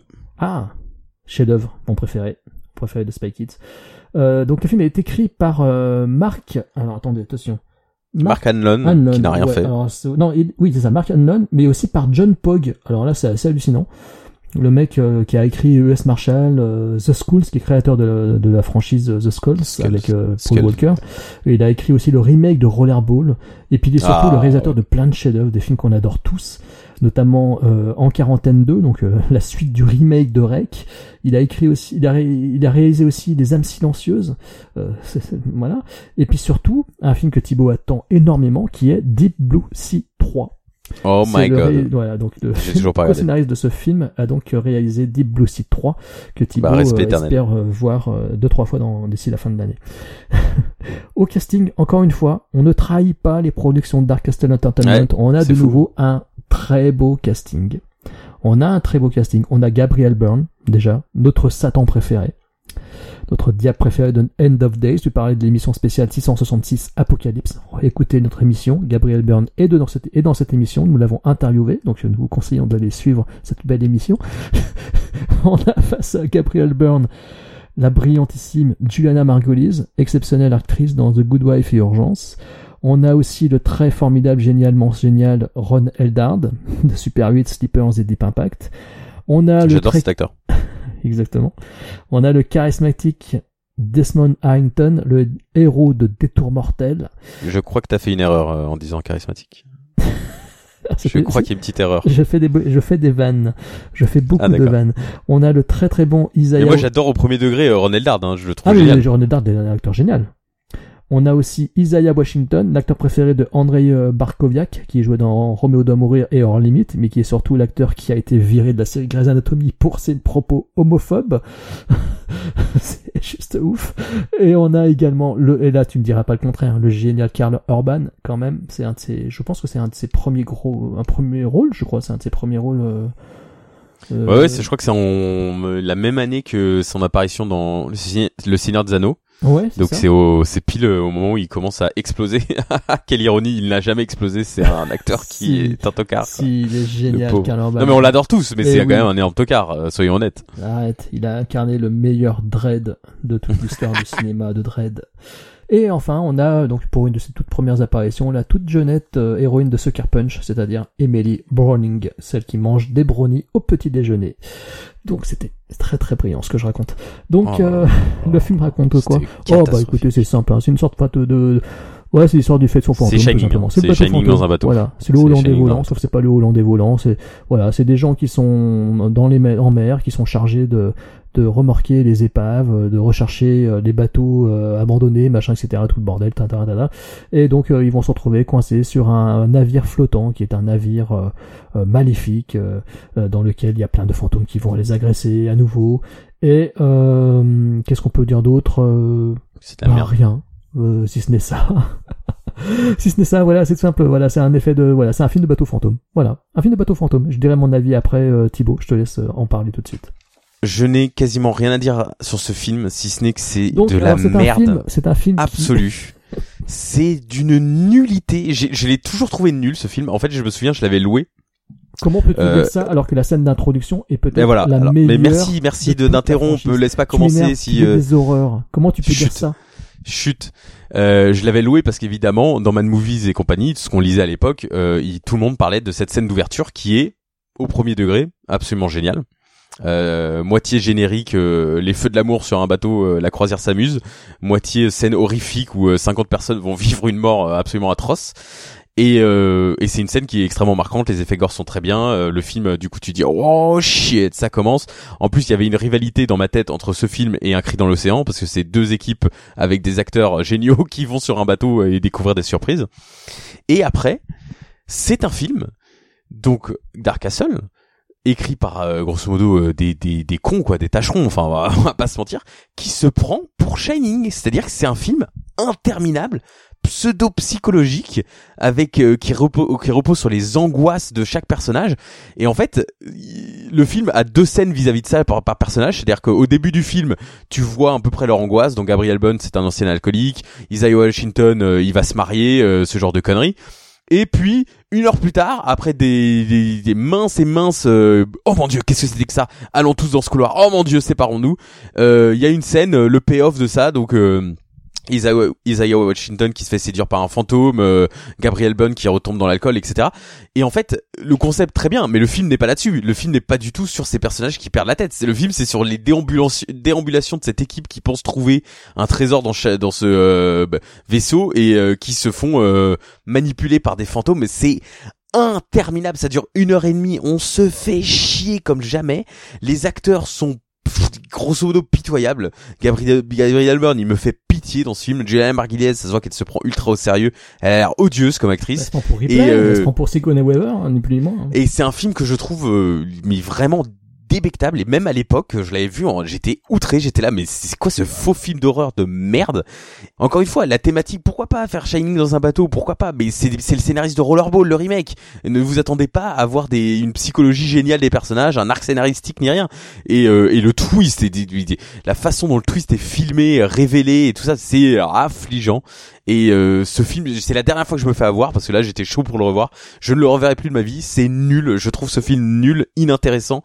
Et vous valez mieux que ça et regardez un cri dans l'océan Oui, un cri dans l'océan est 100 fois meilleur. Je suis totalement d'accord. Les acteurs sont bien plus charismatiques. Donc euh, déjà, voilà, c'est, on est sans couder au-dessus, c'est certain. Euh, bizarrement, le vaisseau d'angoisse, j'aime toujours énormément l'introduction. Moi, effectivement, la scène introductive, je la trouve assez réussie. Euh, scène d'introduction, d'ailleurs, qui a, qui a vraiment marqué beaucoup, euh, énormément la presse et beaucoup le public. C'est sûr, euh, c'était une scène de- dont tout le monde parle à chaque fois qu'on évoque le film. C'est peut-être la seule scène dont on, que l'on retient finalement, au détriment de tout le reste. Euh, c'est vrai qu'après, ça reste effectivement encore une fois un film de couloir, mais depuis le, le- le premier film, ce sont des films de couloir de toute façon. Euh, ici, c'est des couloirs avec des lampes torches, donc euh, oui avec mais c'est des, couloirs où euh, les fantômes au lieu de te faire peur ils viennent parler en fait ils viennent de tchatcher quoi ils viennent te dire ouais ouais que ça ouais non, ma vie d'avant hein, oui, c'est cool mais- oui, mais c'est peut-être ce qui fait que le film, pour moi, est plus intéressant que les deux premiers. C'est peut-être pour ça que je l'aime bien, c'est que effectivement, il est peut-être pas graphique, euh, aussi évidemment graphique que 13 fantômes, qu'il a te montrer des spectres très craspects, très cradingues, euh, horribles, avec du sang, des, des yeux, des, des, des, gueules complètement ravagées, etc. Euh, ici, ils sont au naturel et après ils montrent leur visage ravagé. euh, ah oui, effectivement, c'est comme c'est assez proche de Shining. ils ont rien à dire Je les sais, conversations ne sais, sont sur sais, rien ils ne que- parlent de rien Oui, c'est rien c'est le néant ce film Graphiquement parlant, je trouve ça assez intéressant et je c'est Ah oui, c'est très original, c'est euh, plus un fantôme, bah, en fait, euh, l'idée que je me fais des spectres et ça, ça veut moins jouer euh, la carte du tout, tout de suite euh, bouffez-moi peur comme dans 13 fantômes par exemple. Oui, comme dans euh, un milliard de films de, spectres avant, Peu Shining y compris, où euh, les Le fait- spectres sont le maquillés de blanc, passe- quoi. Donc, le fait que ça se passe dans le bateau, j'avoue que j'aime bien le cadre. Euh, ouais, j'aime bien le fait que ça se passe dans le bateau. Il y a ce côté un peu perdu au milieu de l'océan, etc. Ce qui fait que je suis assez attaché au film quand même par cette euh, Spiders atmosphère. 2 aussi, hein, c'est dans un bateau. Je euh, suis je te vois pas le regarder tous les je ans. suis hein. attaché à cette atmosphère, même si encore une fois, euh, je préfère cent mille fois euh, le bateau de l'horreur, le bateau du, enfin de la mort là, le Ghost, euh, non Death Ship ou Ghost Ship, je, je confonds parce que Ghost Ship c'est celui-ci, donc c'est Death Ship pour l'autre. Voilà, je préfère Death Ship effectivement, euh, et je préfère encore plus évidemment revoir euh, le film de sous-marin euh, Abîme, que je sais que tu n'aimes pas, moi j'adore Abîme par exemple, euh, qui sont assez similaires d'ailleurs, hein, les deux films Ah sont oui, tous ils sont chiants l'un comme l'autre. Voilà, mais moi je préfère largement Abîme, c'est sûr. Alors que pourtant, il y a une certaine similitude hein, au niveau de, de la finalité de l'histoire. Les deux films sont assez proches, je trouve. Mais toujours est-il que le vaisseau de l'angoisse, ouais, je trouve ça assez fun. euh, Il y a des scènes de mise à- Ouais, ouais, il y a des scènes de mise à mort que je trouve Quand assez c'est fun réussies. Quand c'est fun Je, je- moi, je suis dedans, je suis dedans. Il y a des scènes de mort, mise à mort qui sont assez, assez sinistres, assez sombres. Il y a- je trouve que, je trouve que comme la mise en scène, c'est un peu calmé, c'est un petit peu apaisé. Je suis plus pris dans l'atmosphère. euh, je suis plus pris dans l'ambiance. Euh, J'aime bien cette ambiance euh, fantomatique, euh, euh, épouvante, avec des personnages qui vont se faire tuer avec le crochet dans la gorge, des choses comme ça. Je suis plus pris dans cette ambiance un peu, un peu dark, un peu goth, euh, et ça me plaît plus. Et je trouve que, en, Ah, avec, avec, bah si, ouais, je trouve. Non mais Avec- mec, faut arrêter de dire que c'est gothique dès qu'un dès qu'un décor est plongé dans le noir. Enfin, faut arrêter Ah, des conneries. euh. gueule. J'ai entendu ça sur un film l'autre jour, il a dit euh, bah, sur euh, les nouveaux mutants. Genre ouais, euh, le décor est ultra gothique, mais mais non, c'est pas gothique, c'est c'est un décor de merde. euh, Il y a aucune Mal ampleur, c'est Ouais, absolument pas ici, gothique. bien, donc ici- arrêtez, Ouais, mais ici, arrêtez de dire gothique juste parce que c'est Ouais, un lieu clos avec euh, du côté- noir quoi. Ce côté bateau de croisière euh, dont on devine des salles au début toutes belles qui après sont ravagées par le temps et par le par la mort, etc. Je trouve ça assez assez séduisant, assez beau visuellement quoi. Donc euh, moi j'aime bien comment c'est ramené dans le film et euh, j'avoue que c'est bon c'est pas mon préféré de, de la franchise Dark Castle hein, évidemment, mais euh, honnêtement là c'était la première fois que je voyais un film qui était un peu posé, tranquille. Effectivement peut-être pépère, euh, peut-être trop pépère, oui. Ah oui, C'est oui, pas mon préféré, hein, euh, évidemment que non. Euh, mais je trouve que le film est un peu plus posé.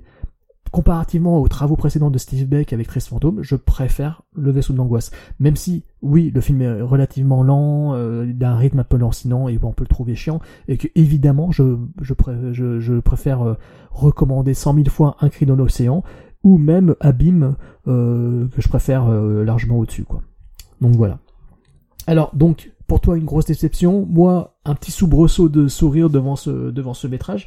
Euh, tu sais que d'ailleurs anecdote sur ce film, t'as dû la savoir, t'as dû la lire, c'est que euh, le scénario a été totalement modifié par la prod. C'était au début un film qui était écrit tel un thriller, euh, tel un thriller pur et dur dans lequel des gens allaient se battre par l'appât du gain en gros et le film a été totalement modifié euh, apparemment par la volonté de, de Joel Silver hein. Le- le- au niveau de l'écriture ça a été totalement euh, transformé en un ride horrifique euh, de série B.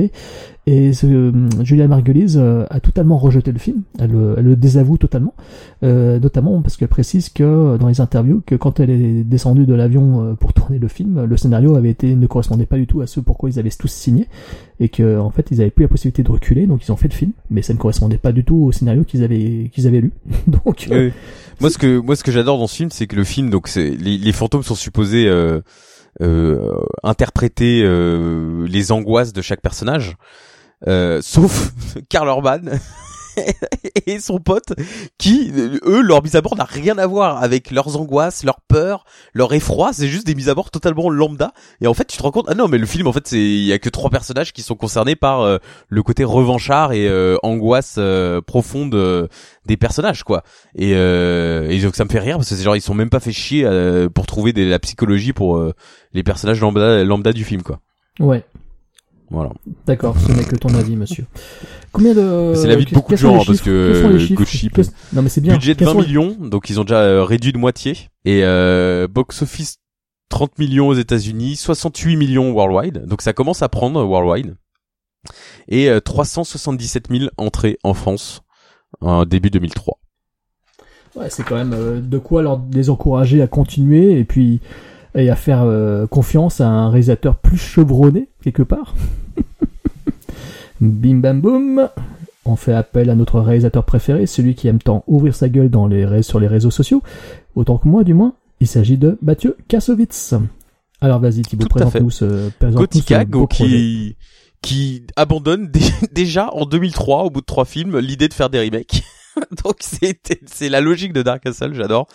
C'est écrit par ce bon vieux Sébastien Guiterres qui est le compagnon de Carla Gugino avec qui il a fait euh, notamment Judas Kiss et Woman in Trouble et il a écrit et également euh, des très bons films d'horreur qu'on aime tous comme le remake de The Eye, Rise avec Lucy Liu et euh, Snakes on a Plane qui est peut-être le film le plus surestimé de tous les temps.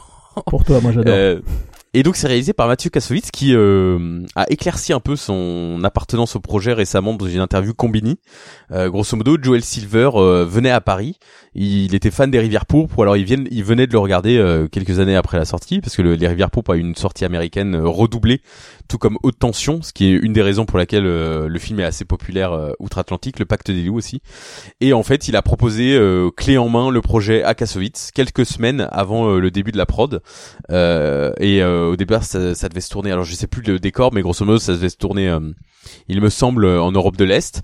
Euh, Kassovitz a eu la flemme. Il a dit non, mais on peut pas tourner au Canada. Il a dit euh, Joël, il lui a dit. Euh, Ouais, parfait. Contrairement à ce qu'on pourrait croire, euh, parce qu'après il y a eu Babylon AD euh, et toute la catastrophe qui euh, s'en est suivie.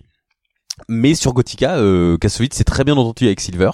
Il était content d'avoir un, un producteur qui répondait oui à toutes ses idées. Il était content d'avoir un, un bon budget, 40 millions de budget quand même pour euh, cette histoire, euh, alors qu'il n'y a pas beaucoup de décors, euh, ni beaucoup d'effets, ni rien. Et puis surtout euh, tourné avec des stars américaines, puisqu'il y a euh, Ali Berry, euh, Charles Dutton et Robert Downey Jr. donc qui étaient en route pour le comeback dans ce film d'histoire fantôme. pas vraiment fantôme et ce script extrêmement confus On se dit finalement devant ce film, ah finalement The Ward de John Carpenter, c'était pas si mal que ça. Oh, euh, faut pas déconner non plus. Hein. Gothica, au moins, la, la- il faut dire quand même que la mise en scène est méga classe.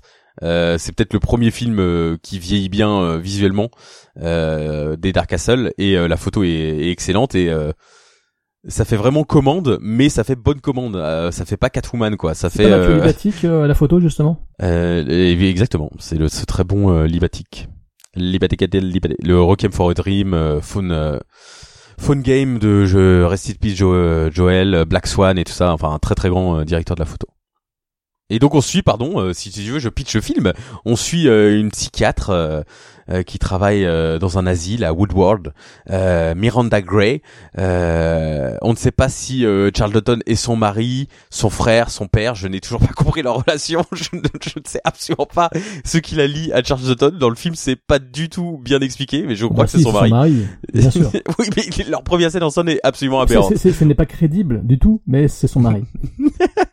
et Ali Berry qui donne tout dans ce film, hein, qui est très, euh, qui est la raison, pour, je pense, pour laquelle le film a cartonné, parce que euh, beaucoup disent c'est Catwoman, c'est Catwoman juste après son Oscar, mais en fait, euh, il y a ce film avant.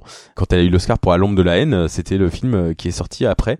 Après, meurt un autre jour aussi, et Catwoman, ça sera l'année d'après.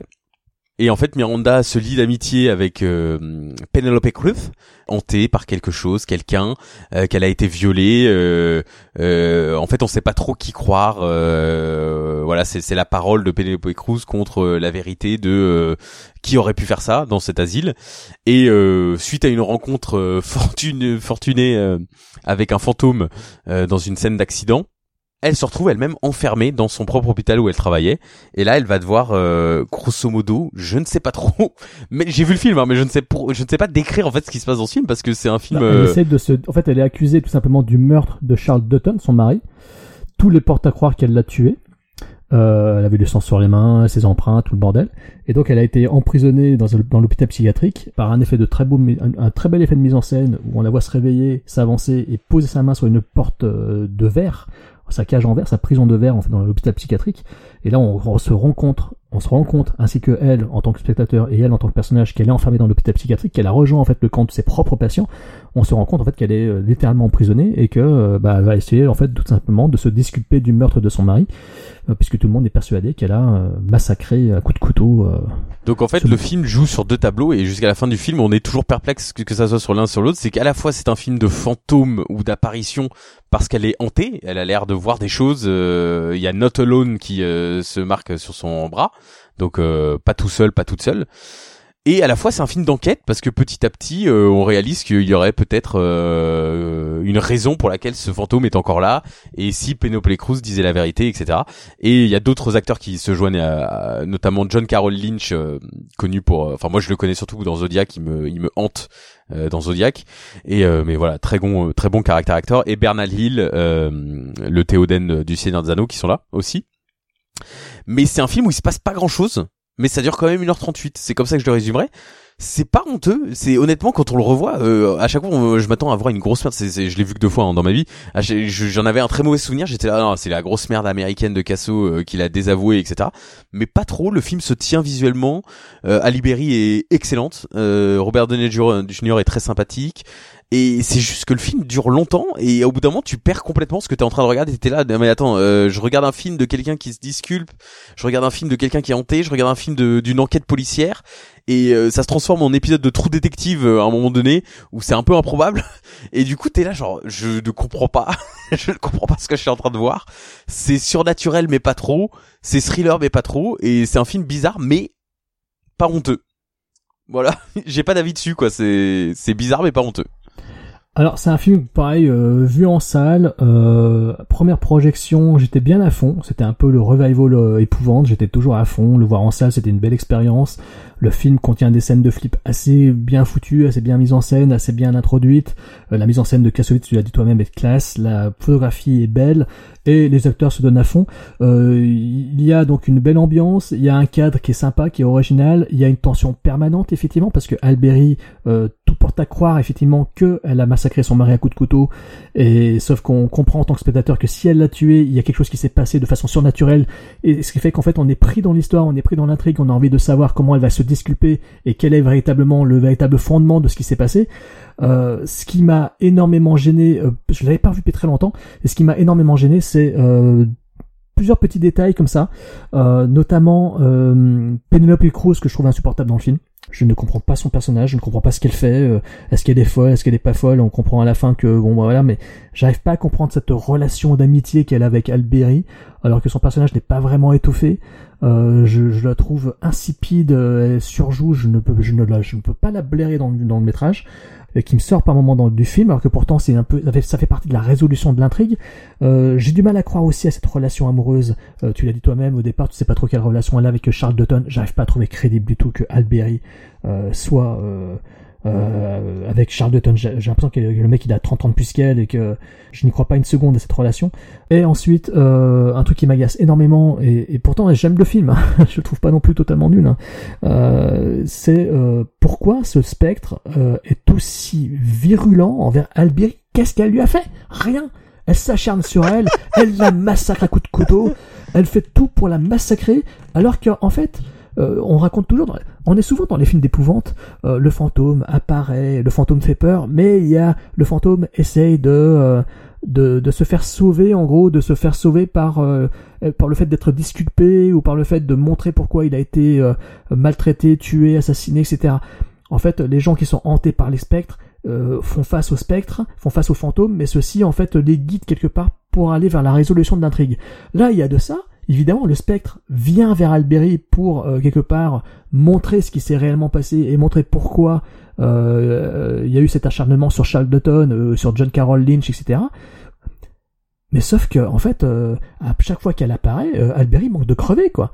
Alberi n'y est pour rien, putain, pourquoi tu t'acharnes sur elle? Voilà. C'est de la maladresse. C'est, c'est totalement ouf. Le film, je trouve, à, ce- à ces moments-là, je me dis, mais qu'est-ce que c'est n'importe quoi C'est mal écrit, quoi. C'est, c'est pas du tout crédible. Alors, ça voulait faire peur. Je veux bien que ça veuille faire peur. Mais pourquoi, à ce point Mais c'est c'est s'acharner c'est un misdirect. C'est c'est une c'est une fausse piste en fait. C'est pour te faire croire que le film c'est une meuf qui combat un fantôme. Mais ils ont poussé le vice trop loin parce que du coup c'est incohérent par rapport à ce qu'on apprend à la fin quoi. C'est ça, exactement. C'est ça.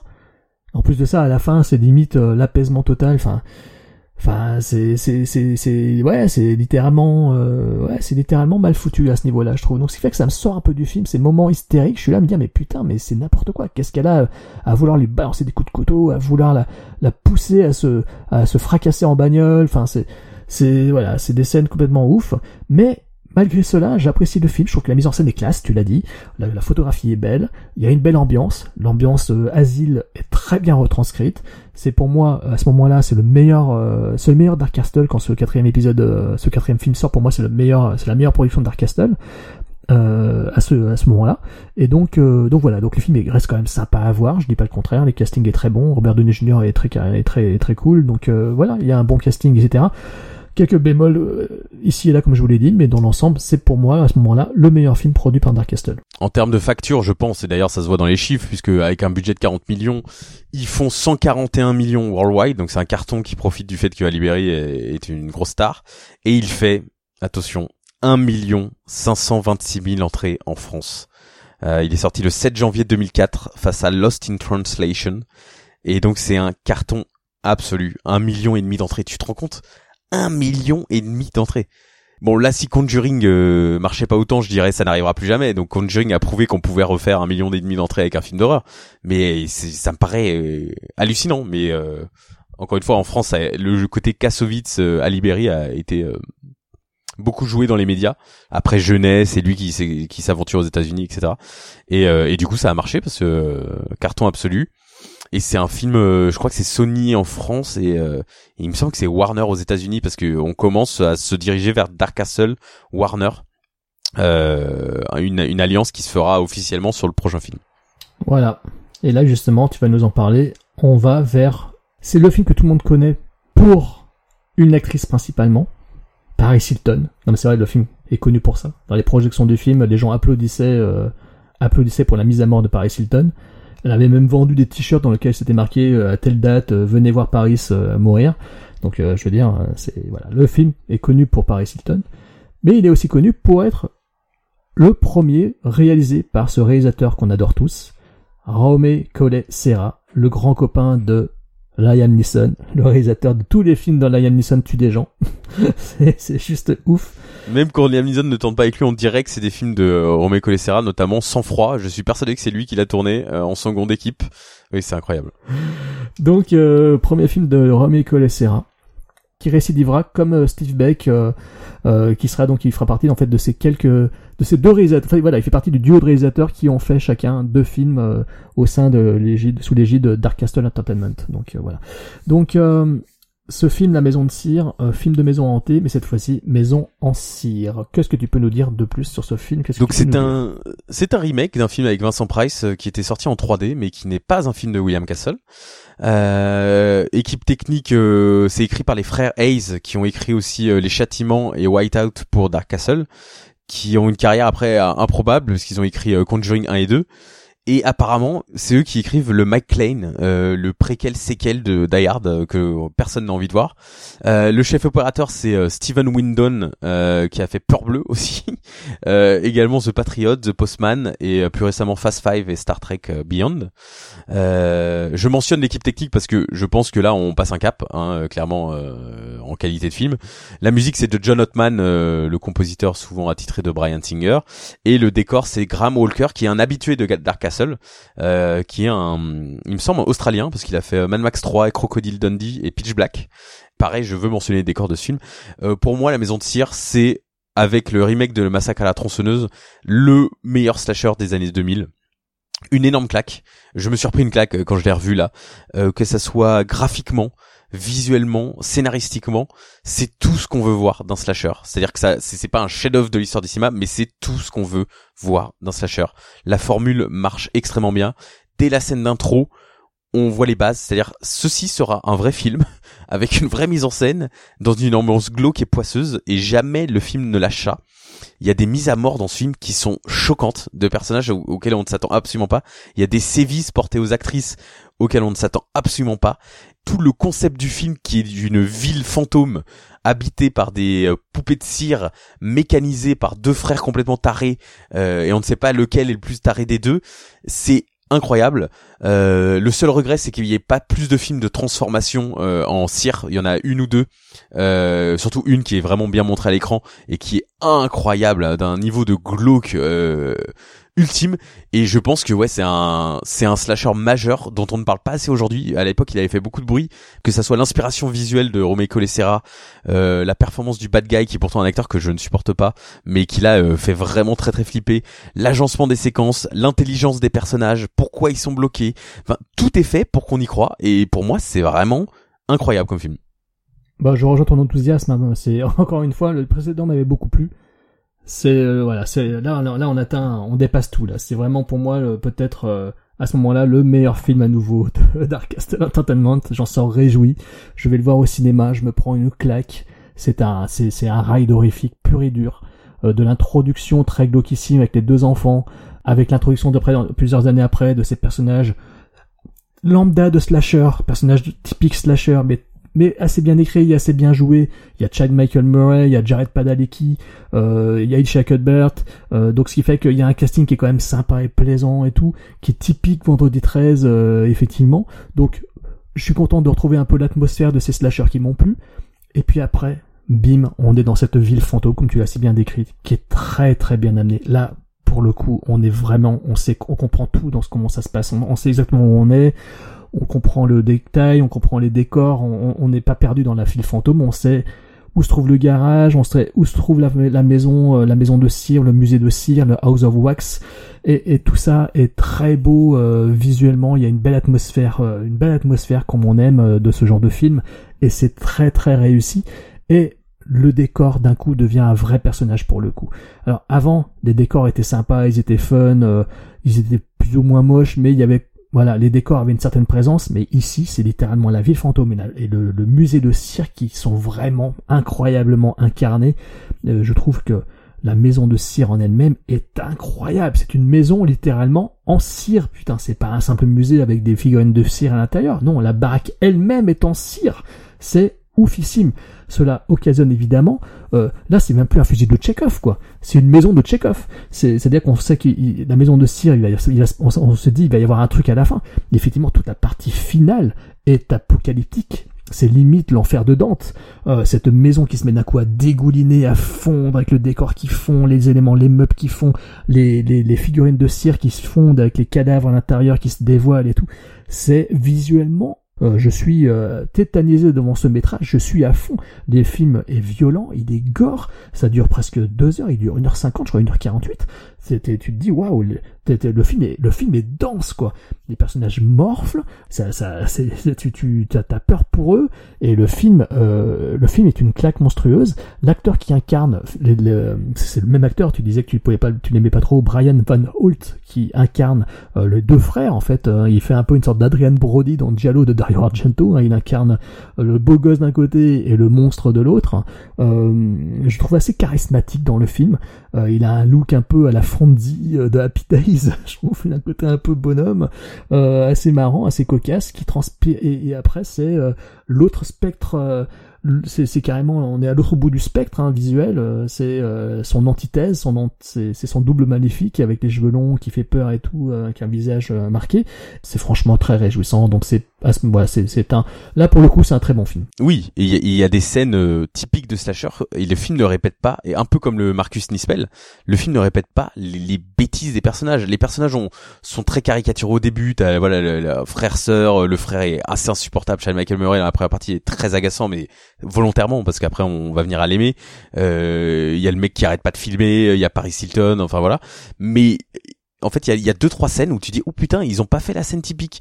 Euh, exemple, la scène où Sean Michael Murray euh, découvre ce qui est arrivé à sa sœur et tout de suite prend les bonnes décisions. Ou alors euh, la scène où euh, Elisha Cuthbert euh, se rend compte de ce qu'elle est, de la menace qui euh, qui est en face d'elle. Elle est dans une voiture, bah elle ferme les portières et elle conduit quoi. Enfin, il y a pas cette décision. T'es pas là à te dire mais qu'est-ce qu'ils foutent quoi? Qu'est-ce qu'ils foutent C'est con. Et même Paris Hilton, moi je la trouve pas euh, catastrophique hein, dans le film non en non, tant elle qu'actrice. Elle, elle, est- elle est Elle est pas, euh, c'est pas une actrice hein. exceptionnelle, elle fait le taf. Ah mais Enfin, honnêtement cas-là- j'étais surpris. J'avais j'avais oublié à quel point en fait elle était pas mauvaise du tout. C'est pas la pire actrice de, de toutes les productions de Dark Castle qu'on a vu jusqu'alors. Hein. J'étais en train de me dire ah en fait euh, bah non elle est pas mal quoi. Elle s'en sort pas mal. Fun fact du- du- d'un dernier acteur, c'est que hum, il y a Damon Derryman qui euh, Damon Herriman qui euh, incarnera plus, plus tard euh, Munson dans Mindhunter et euh, Once Upon a Time in Hollywood qui joue le le, le redneck de début. Et pareil il joue sur le côté redneck euh, pour se foutre de la gueule du personnage d'Alicia Cuthbert et tout ça. Enfin voilà le film joue beaucoup sur les attentes qu'on a de ce genre de film. Et, euh, et oui la- la- l'arrivée dans la ville de Alicia Cuthbert avec l'église le jeu avec l'église et tout ça. Enfin tu te fais totalement avoir quoi. Comme tu dis euh, si bien c'est que euh, du coup on dans la première partie qui est plus sur le ton improbable de qu'est-ce que c'est que cette ville au milieu de nulle part en fait ça t'apprend à retenir ce qui se passe euh, à, à te retenir en fait où sont les décors euh, où est l'église par rapport à la station service etc ce qui fait que dans la deuxième partie horrifique euh, tu sais où sont les personnages et tu sais ce qu'ils doivent faire pour pouvoir s'en sortir. Ce qui fait que t'as une connaissance de l'espace comme eux et euh, c'est beaucoup plus ludique à suivre quoi. C'est pas genre euh, comme dans 13 fantômes où t'es là genre mais attends euh, je croyais que là c'était le premier étage. Non en fait c'est le deuxième étage euh, blablabla. Les décors sont réussis et réfléchis. Donc voilà donc là budget 40 millions euh, ça a rapporté que 32 millions aux États-Unis, 70, 68 millions worldwide, avec 372 000 entrées, euh, donc un chiffre typique slasher euh, violent euh, en France à cette époque. C'est sorti le 25 mai 2005, euh, peut-être mauvaise euh, date de sortie, face à Imposture de Patrick Bouchité, qui est un, Oh. un petit film français que j'aime bien. Ouais, Donc, je voulais le mentionner. parle parce que je le connais pas celui-là. Et c'est tout. Et c'est la dernière fois qu'on verra euh, le logo Dark Castle avec le gargouille. Parce qu'évidemment, le logo Dark Castle Entertainment est assez culte, là, avec le gargouille en gros plan, euh, travelling arrière, et on voit un château sur une euh, grande lu- grosse lune très flippante. Et, euh, et ça sera la dernière fois que le gargouille euh, crie en début de logo. Après, ils vont le simplifier un peu. euh, quand ils officialisent leur relation avec euh, Warner euh, en 2007. Voilà, avec un chef-d'œuvre, un chef-d'œuvre absolu, euh, réalisé par un, Putain. un habile faiseur, Stephen Hopkins. On est en 2007. On a une nouvelle fois un bon réalisateur, le papa de 24, euh, le papa de Freddy 5 l'enfant du cauchemar, euh, le papa de Dangerous Games, de, de plein de films qu'on aime bien, de films, de films sympatoches quoi. Perdu dans l'espace. Perdu dans l'espace, euh, l'ombre et la Predator proie, 2. avec, euh, enfin, on l'aime, euh, ce bon vieux Stephen Hopkins, il a réalisé Blown Away, que tu adores, Predator 2, qu'on a revu et dont je me suis rendu compte que finalement c'était pas si terrible que ça. Euh, ouais, donc et voilà, donc Stephen Hopkins qui arrive à la barre, donc d'un nouveau projet, du projet suivant, euh, écrit à nouveau par les frères Hayes, dont tu as parlé juste avant, euh, donc euh, The Ripping, les châtiments, avec un beau casting là aussi, avec euh, Hilary Swank en lead cast, euh, qui sortait de, de plein de beaux films. hein. On l'aime beaucoup, Hilary Swank, on l'aime beaucoup. Face à elle, le très très bon acteur de Basic Instinct 2, on a David Morrissey, toujours aussi remarquable, exceptionnel, exceptionnel acteur hein, de, de The Walking Dead, hein, c'est le gouverneur de The Walking Dead, attention. On a également euh, le très très bon euh, euh, Idris Elba, qu'on adore, hein, de la série Luther et de le prochain James Bond. Tout le monde sait que ce sera le prochain James Bond, n'est-ce pas?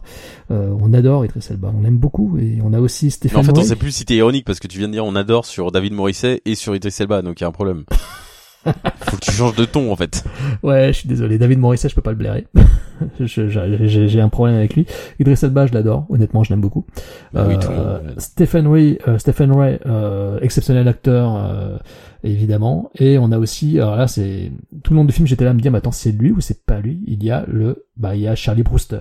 il y a William Ragsdale de Fright Night 1 et 2 qui Ah joue, putain, ouais. qui joue un shérif. Ah ouais, j'étais là tout le long du film, j'ai dit putain, mais c'est pas possible. C'est, je confonds toujours William Ragsdale avec euh, le héros de euh, Henry Thomas. En fait, c'est Henry Thomas euh, de, de E.T. Parce qu'ils ont tous les deux la même Et gueule aujourd'hui et, et je les confonds à chaque fois. Et je me suis là, putain, c'est William Ragsdale ou c'est William Henry Thomas? Mais en fait, non, là, c'est bien William Ragsdale.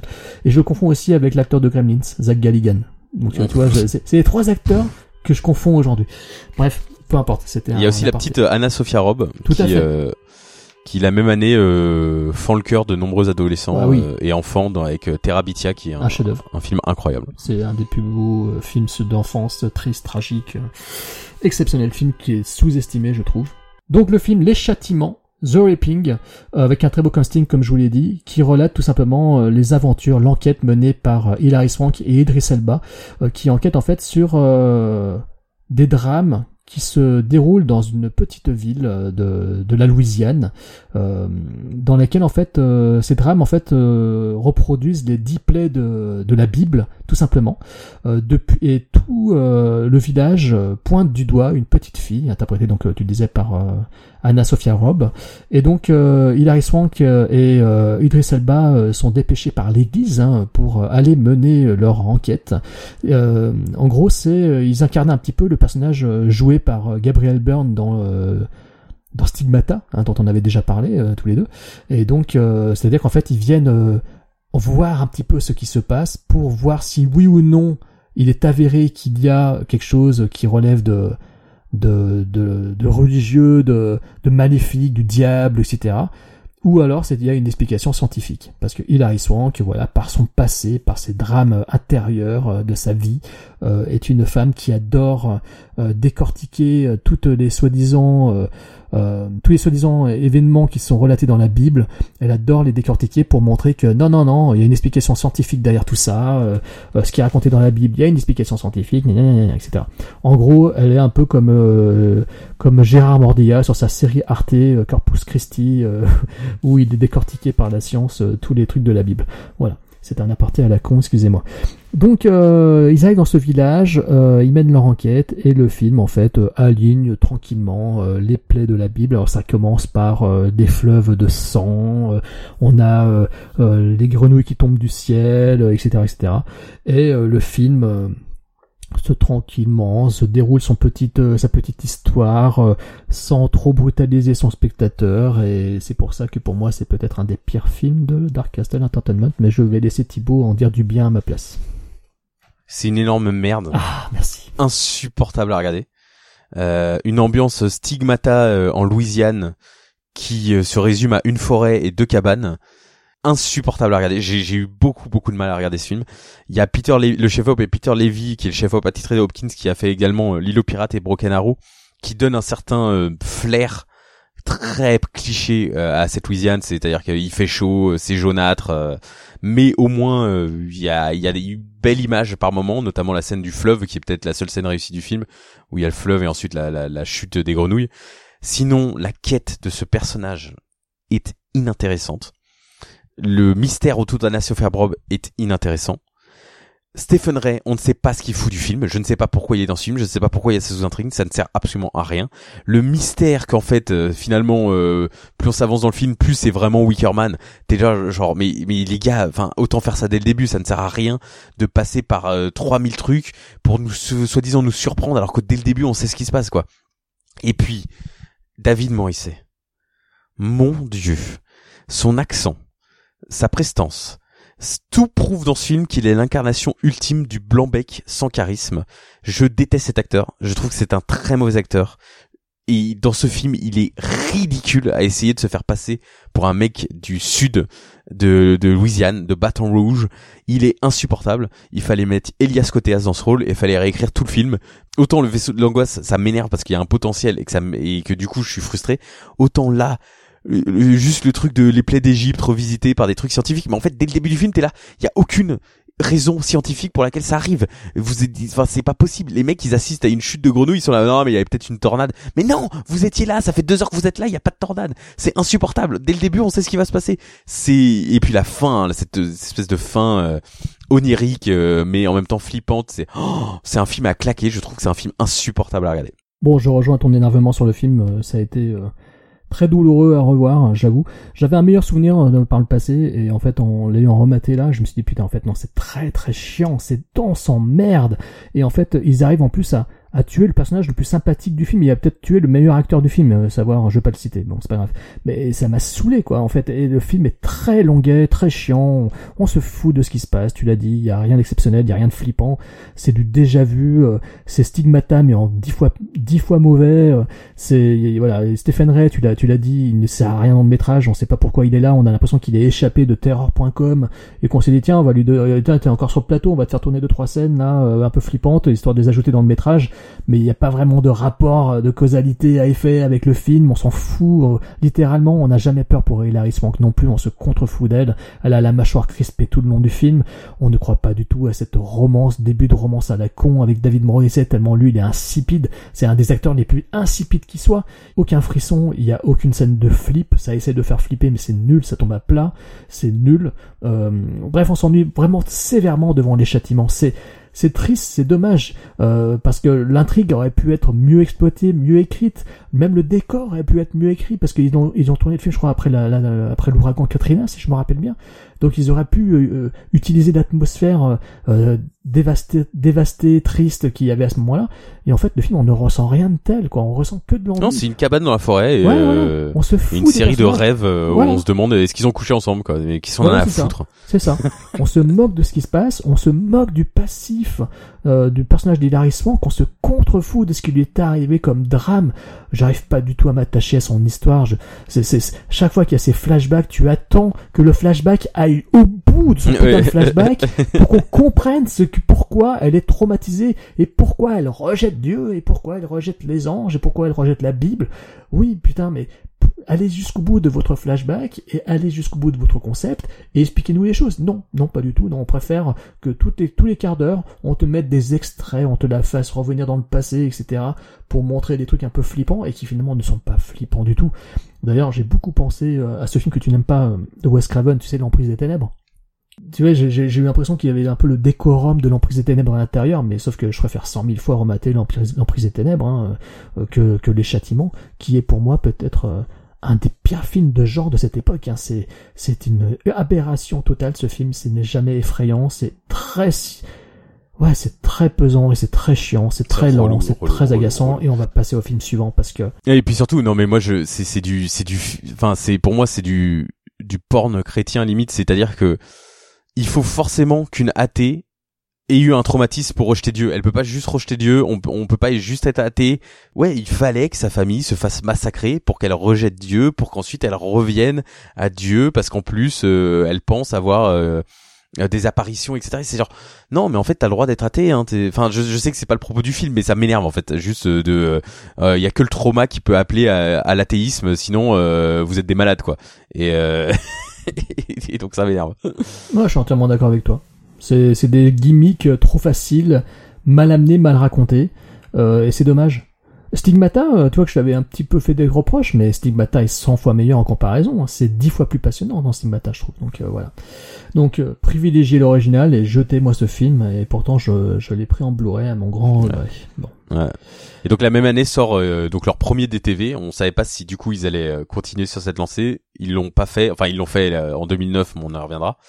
Euh, parce qu'en fait là, il y a clairement le virage en 2008 est fait par euh, Joel Silver qui dit que les films d'horreur ne sont plus la priorité de Dark Castle Entertainment, qui prendra en charge d'autres productions, pas forcément euh, sur la même ligne directrice, souvent des adaptations de bande dessinée d'abord, d'ailleurs au début, The Losers, et ou alors des romans. Et le premier de cette nouvelle vague est Rock'n'Rolla de Guy Ritchie, donc le retour en forme du réalisateur avec un film de gangster londonien. Et en 2009, euh, c'est vraiment le tournant est opéré. Il y a beaucoup de films d'eux qui sortent. Il y a Ninja Assassin et Whiteout qui sont deux énormes merdes qui s'écartent donc du, genre horrifique. En particulier Whiteout que j'ai revu malheureusement parce que je pensais que c'était un film. j'ai confondu, j'ai confondu avec, un film de monstre avec Ron Perlman où il y a un, monstre à la neige et en fait c'est pas celui-là. Oui, c'est non, c'est pas du tout ça. Whiteout, euh, c'est l'interprétation qui est monstrueuse. et euh, et il y a aussi euh, peut-être on peut le mentionner The Hills Run Red qui sort en DTV, qui vient de ressortir aussi chez Shot Factory. Oh putain, j'adore ce film. Qui est ouais un film très gore, très malsain qui est la version honorable de Cut, le thriller du début des années 2000, très self-aware Avec un tueur babyface qui est particulièrement sympathique, je trouve, qui est ouais, qui a beaucoup de présence. Euh. Après, je l'ai vu qu'une fois, mais le film m'a énormément marqué. marqué. Euh. Ouais. Et donc euh, officiellement, donc le dernier film qu'on va aborder, c'est le dernier film d'horreur qu'ils ont produit, Dark Castle. Il faut savoir qu'ils ont sorti Splice de Vincenzo Natali, mais ils l'ont racheté après que le film ait déjà été fait. Oui. Anecdote. C'est pour ça qu'on l'a pas inclus dans la liste parce que je t'en ai parlé. Je t'ai dit tiens, on aurait pu ajouter Splice. Mais non, non, c'est une production Gaumont euh, et euh, canadienne, euh, comme tous les Nathalie. Anecdote euh, incroyable sur Splice, c'est un film que j'ai vu au Chinese Grossman, au Grossman Chinese Theater de Hollywood Boulevard pour l'avant-première, où il y avait Sarah Paulet, Guillermo del Toro, Adrienne Brody, Vincenzo Natali, Joel Silver et tout ça. J'ai eu des places pour cette avant-première-là. C'est peut-être la, la, la projection qui m'a mis le plus mal à l'aise pour l'équipe, parce que le film a été conspué toute la séance. Les gens étaient morts de rire devant Splice. Ils se sont foutus de la gueule du film. C'est, t'avais l'impression de voir un nanar. T'avais l'impression de voir The Room, quoi. C'est que les gens étaient outrés. Et je sais pas quel public ils ont ramené, mais c'était gênant. Et en fait, toute l'équipe est partie.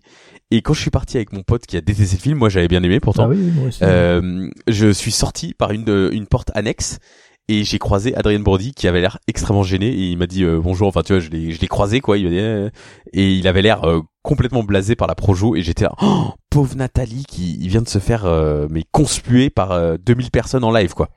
Ah c'est triste.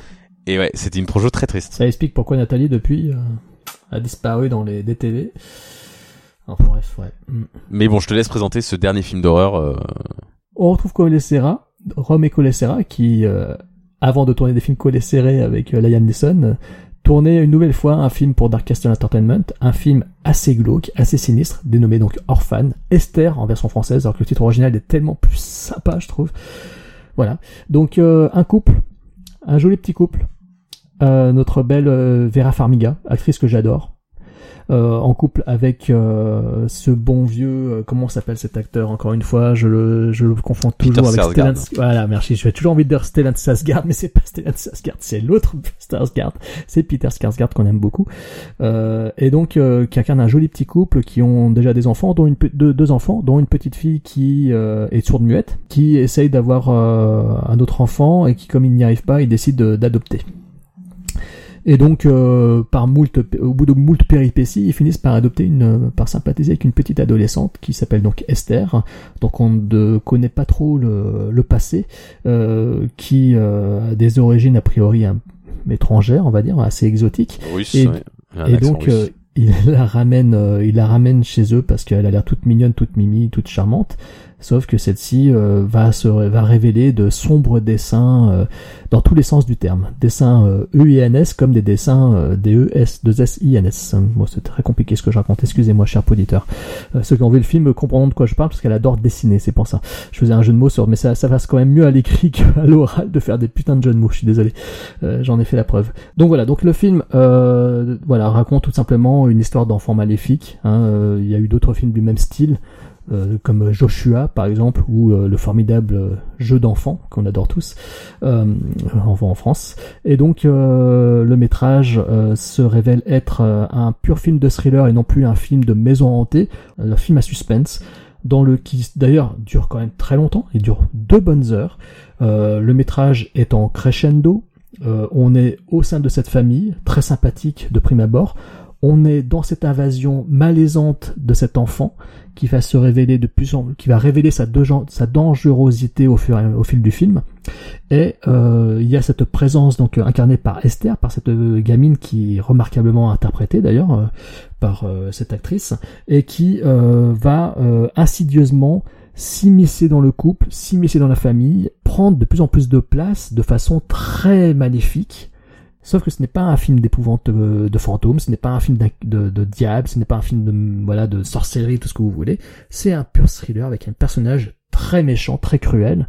Tout devient très sombre et on est de plus en plus dans un climat très oppressant, un climat très très froid, très sinistre, où les acteurs s'en donnent à cœur joie. Petite Esther devient de plus en plus monstrueuse et l'interprète remarquablement bien, ce qui fait que c'est un métrage que, pour l'avoir revisionné, je me rends compte que jamais je ne m'ennuie, je suis pris dans l'intrigue, je trouve que le film est d'une cruauté sans faille, limite, euh, je j'en reviens pas qu'un studio hollywoodien ait osé aller aussi loin dans la méchanceté et la cruauté, euh, parce que c'est quand même des enfants qui sont parfois victimes dans ce film, et c'est assez effrayant. C'est surprenant à quel point le film a une certaine noirceur, c'est, euh, à mon sens, euh, un exceptionnel thriller. Euh, voilà, c'est un film violent. C'est un film violent.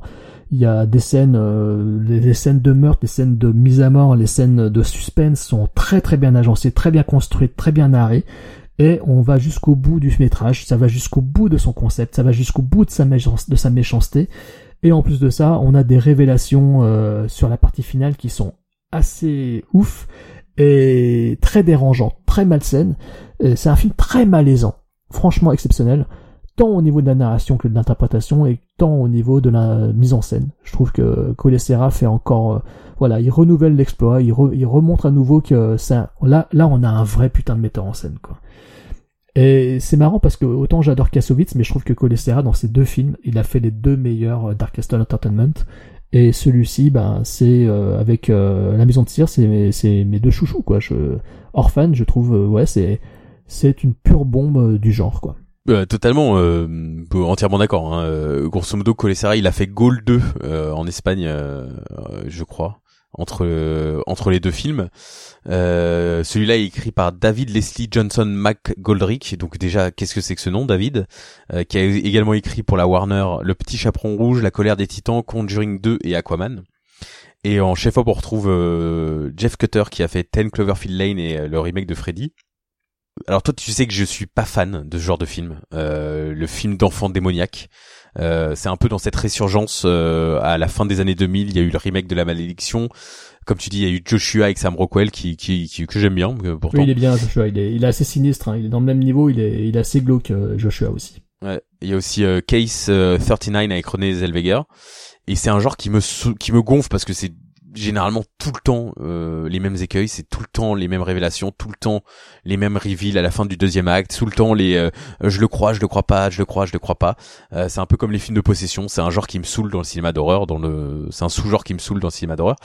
mais là en fait, le ton du film est tellement popcorn et limite grotesque, c'est hallucinant en fait, la violence décomplexée du film que du coup c'est absolument jouissif à regarder tout du long mais il y a aussi une émotion qui se dégage de cette famille qui est inattendue euh, de par la, la, la, performance en particulier de Vera Farmiga, qui euh, une famille qui a l'air d'être au complet et qui pourtant a une faille au centre même de cette famille et de la confiance entre euh, les habitants de cette maison, qui fait que Esther va, va l'exploiter jusqu'au bout pour foutre le bordel. Et rien que la relation entre Esther et la petite Max, qui est donc atteinte de surdité, moi je pleure devant le film, hein, j'ai pas honte de le dire, je suis totalement touché par cette relation qui est en fait très glauque, très manipulatrice, mais qui me touche et qui m'émeut en fait parce qu'il y a une confiance qui se règle, qui se gère entre les deux et moi c'est le moment où Esther trahit Max que je me tourne contre Esther parce que même à la seconde vision du film ou la troisième, je sais pas pourquoi tout le film je suis du côté d'Esther surtout face à Daniel, euh, l'autre petit gamin de Jimmy Bennett, qui m'insupporte dans le film, qui n'arrive pas à gérer sa jalousie et ses émotions de petit con, et qui du coup t'es totalement du côté d'Esther et de Max, totalement, quoi. Totalement. Et, euh, et en fait c'est le moment où Esther trahit Max que je suis là genre ah non mais vraiment elle est allée trop loin. Et, euh, et c'est là que le film réussit totalement son pari aussi, c'est que euh, faut pas attendre tout le film pour savoir si Esther ou pas a vraiment fait des actes horribles. C'est qu'elle est responsable totalement d'actes horribles dès la minute 40 du film Euh, là où c'est dans le ce, genre de film d'enfants possédés ou démoniaques, ça arrive au bout d'une heure vingt. Et, euh, et le twist du film est totalement inattendu et prend une autre dimension auquel on ne s'attend pas, mais euh, mais qui marche totalement et qui justifie surtout la durée du film parce qu'on pourrait se dire putain deux heures euh, Coessera t'es bien marrant mais on a déjà vu ça quoi. Et en fait non dans le ton dans le traitement des personnages dans l'agencement de l'intrigue dans l'enquête euh, sous-jacente euh, Vera Farmiga ne tarde pas trop en fait à en commencer à enquêter sur Esther. Euh, il y a l'apparition de Carl Roden euh, le méchant de Hellboy euh, ou en tout cas ils essaient de le contacter assez tôt. Donc c'est un film qui perd pas de temps et qui pourtant est, est long parce qu'il y a beaucoup de dynamiques différentes et il y a des scènes chocs de meurtres ou de sévices qui sont euh, assez incroyables et d'une cruauté euh, comme tu l'as dit sans faille et qui fait que c'est un film très jouissif à regarder. Et avec la maison de cire c'est des c'est les deux seuls films que je peux recommander à ceux qui n'aiment pas le cinéma de genre ou ceux qui aiment le cinéma de genre mais qui veulent voir que les meilleurs films du genre parce que c'est des films euh, indéniablement bons. Là où un 13 fantôme ou un vaisseau de l'angoisse pour toi par exemple sont quand même des films plus douteux à recommander à n'importe qui. Euh, les deux films de Colessera pour le coup euh, passent très très bien. Euh, des roller coasters total et dans le cas d'Esther qui euh, arrive à passer outre le genre d'enfant démoniaque ou d'enfant possédé pour euh, proposer quelque chose de nouveau ce qui est assez rare dans dans ce sous-genre qui est très souvent euh, cliché quoi Bah écoute, on est totalement d'accord sur le principe que ce film est une bombe. Et effectivement, comme toi, euh, les personnages très attachants et la relation entre Esther et la petite fille très crédible, très bien amenée. Je trouve que le film est très bien Oui, écrit, donc et en fait t'as pas envie de détester Esther c'est ça le pire c'est que t'as pas envie de Ouais, la au détester début t'es de son côté. Au début tu la trouves touchante et tu te dis ouais elle est maladroite, elle a des soucis, elle a des problèmes, ok. Et puis euh, la, la petite gamine dans l'école qui l'a fait chier, tu te dis ouais bah c'est une garce, elle mérite de, elle mérite de se faire claquer quoi. Donc en fait t'es de son côté au début, mais après plus le film avance et plus en fait elle va trop loin en fait. Et c'est ça, c'est cette graduation dans la méchanceté et la cruauté. C'est c'est c'est comme ça que je trouve que le film est vraiment réussi en fait, parce qu'en fait on sent la colère qui grimpe, qui grimpe. On sent que cette gamine en fait elle a de la haine et en fait, c'est comme une cocotte minute qui, qui finit par exploser dans, le, dans, le- dans la deuxième moitié du film. Et tout ça est bien amené, c'est tellement bien écrit, tellement bien, bien interprété que oui, effectivement, le spectacle, euh, le spectacle est grand, quoi. Donc euh, c'est un très très très bon thriller. Et puis euh, encore plus glaçant, c'est une histoire euh, quasi vraie parce que c'est des sans révéler le twist, il y a des cas comme ça qui arrivent et euh, je crois qu'il y a un ou deux ans aux États-Unis, il y a un couple qui a révélé que ça leur est arrivé aussi donc euh, c'est absolument what the fuck et terrifiant. Et donc euh, et sur un budget de 20 millions, le film a rapporté 41 millions aux États-Unis, 78 millions worldwide et il a fait 639 000 entrées euh, en France. Il est sorti le 30 décembre 2012 face à Coco Chanel et euh, ouais 639 000 entrées. Je me souviens que ça avait fait son petit buzz en France. Hein. Les gens ouais, euh, ouais, les gens co- commentaient pas mal le film et Ouais, ouais, je me souviens d'une très bonne séance cinéma euh, pour ma part. Euh, J'avais pris beaucoup beaucoup de plaisir devant ce film. J'avais été très dérangé dans toute la, pendant toute la séance. Très très, comme je disais, film très malaisant, donc très réussi. Une vraie bombe euh, en tout point. Voilà. Donc finalement, Dark Castle, on finit quand même sur une note. Enfin, en tout cas pour la partie horrifique, on finit sur une très très Ouais. très bonne note. Hein. Oui, parce qu'après on retrouvera le studio euh, et le logo parfois même euh, devant d'autres films souvent associés à la Warner avec qui Joel Silver a un deal, notamment donc The Losers, Sans identité de Rome Colessera, Dragon Eyes avec JCVD, Du plomb dans la tête avec Sylvester Stallone, Getaway qu'on a vu récemment avec Etano qui on était étonné de voir le logo Dark Castle et euh, le dernier en date est Suburbicon de George Clooney, What the fuck, je sais pas pourquoi ils sont au- aussi générique de ce film. Mais, euh, mais voilà, le, le- la grande époque Dark Castle, c'est clairement euh, les films qu'on a abordés et euh, la naissance d'un cinéaste euh, phare de série B, parce que même quand il a, même quand il fait la transition vers des films, euh, les films d'action de Liam Neeson, il fait les meilleurs films d'action avec Liam Neeson. Bon, sans, euh, Run on Light, je supporte pas ce film, mais euh, Non-Stop et Passenger, c'est des comédies, enfin c'est des comédies, c'est presque des comédies, mais c'est des films complètement what the fuck que j'adore, des plaisirs coupables énormes très jouissif. Et, euh, et pareil pour The Shallows, euh, où il a euh, refait revivre le, le film de requin. euh, euh, Moi j'aime beaucoup grâce identité. Hein. J'aime beaucoup son identité aussi. hein. Sans identité, ouais, ouais, c'est un peu plus problématique comme Where's my wife? mais, euh, mais ouais, je sais pas pourquoi, Dark Castle a marqué, je trouve, les, le cinéma de genre au début des années 2000.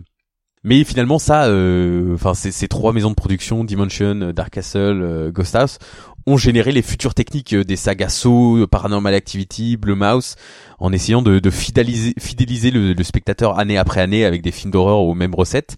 Et, euh, et même si les films sont en soi difficiles à défendre, la plupart des films Dark Castle, euh, il y a quand même la naissance voilà d'un cinéaste majeur de série B moderne et deux super films d'horreur et euh, même des plaisirs coupables pour les enfants de l'époque. Mais il y a deux gros films d'horreur qui sont sortis de là, donc c'est fou de refaire.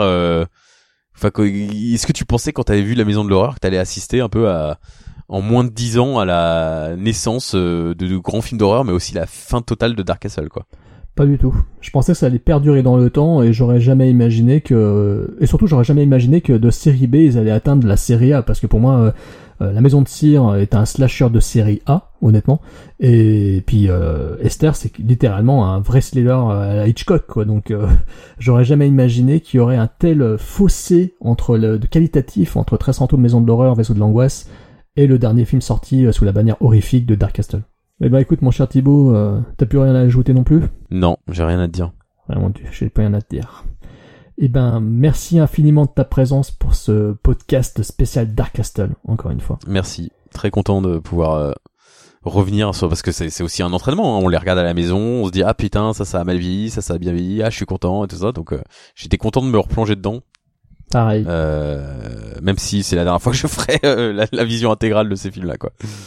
Et puis on se retrouvera donc dans un épisode spécial euh, Creature Features Stan Winston, qui va impliquer qu'on doive les, retrouver. oui, je sais pas si on va pouvoir le faire hein, parce que c'est très très difficile de les retrouver. Ouais, je sais, je sais. Faut que je, je crois que j'ai chez Creature parce que je revois le DVD, je vois la série, je sais, je revois le DVD en fait, je vois la gueule du DVD, je sais à quoi il ressemble. Et je crois que je l'ai. Faut que je fouille dans mes valises donc euh, donc euh, voilà, je vais faire ça pour au moins qu'on voit celui-ci quoi. Et ben en tout cas, je te remercie de ta présence et puis merci à vous. Merci à tous. N'hésitez pas à commenter, à dire si les films vous ont marqué euh, ou pas, et lesquels vous ont plu dans cette sélection de Dark Castle. Et on vous dit euh, à très bientôt, chers auditeurs. Au revoir. Au revoir.